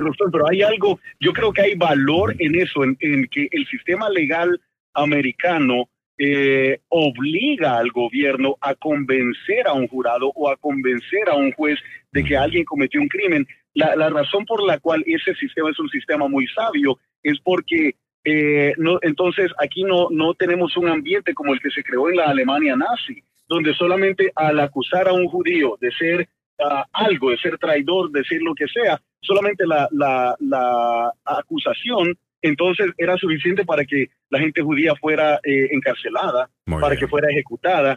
Eh, lo mismo pasa en sistemas como China comunista, eh, la, simple acusación es suficiente. En cambio acá, para privarle la libertad a alguien, queremos que hayan pruebas, porque de lo contrario, entonces se viviría en un, en un estado de, inseguridad, un, un, estado de, muy precario donde la seguridad no, no tendría garantías y cualquier persona acusada entonces podría ser encarcelada. Eso es el, la meta del sistema legal americano. Qué pena que tenemos que irnos porque se nos acaba el tiempo. El trabajo a la policía para que entonces nosotros tengamos la, la libertad eh, algo segura, porque si, si el, el criminal tiene derechos, entonces definitivamente el alguien inocente debe estar protegido. Qué buena, qué buena conversación.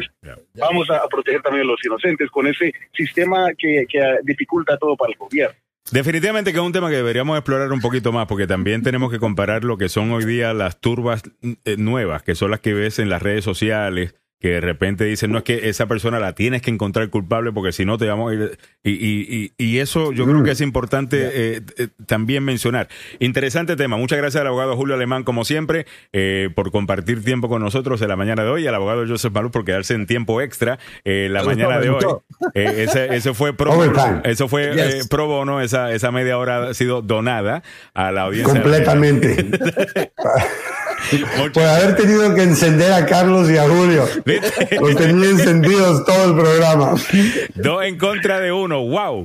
Eh, muchas gracias, abogado Maluf. Gracias. Eh, como siempre. el abogado Maluf es, el Mike Tyson de los abogados. Ahí está. Échenme dos, échenme dos. que, yo, que, si acaso pierdo, le muerdo la oreja, dice. Ah, así es, así es. Muchas gracias al abogado Joseph Maluf eh, por su tiempo. Gracias, Julio. Eh, que la pase bien. 9.35 minutos de la mañana. Los dejamos entonces con don Samuel Galvez y el programa que viene a continuación. A ver, Samuel.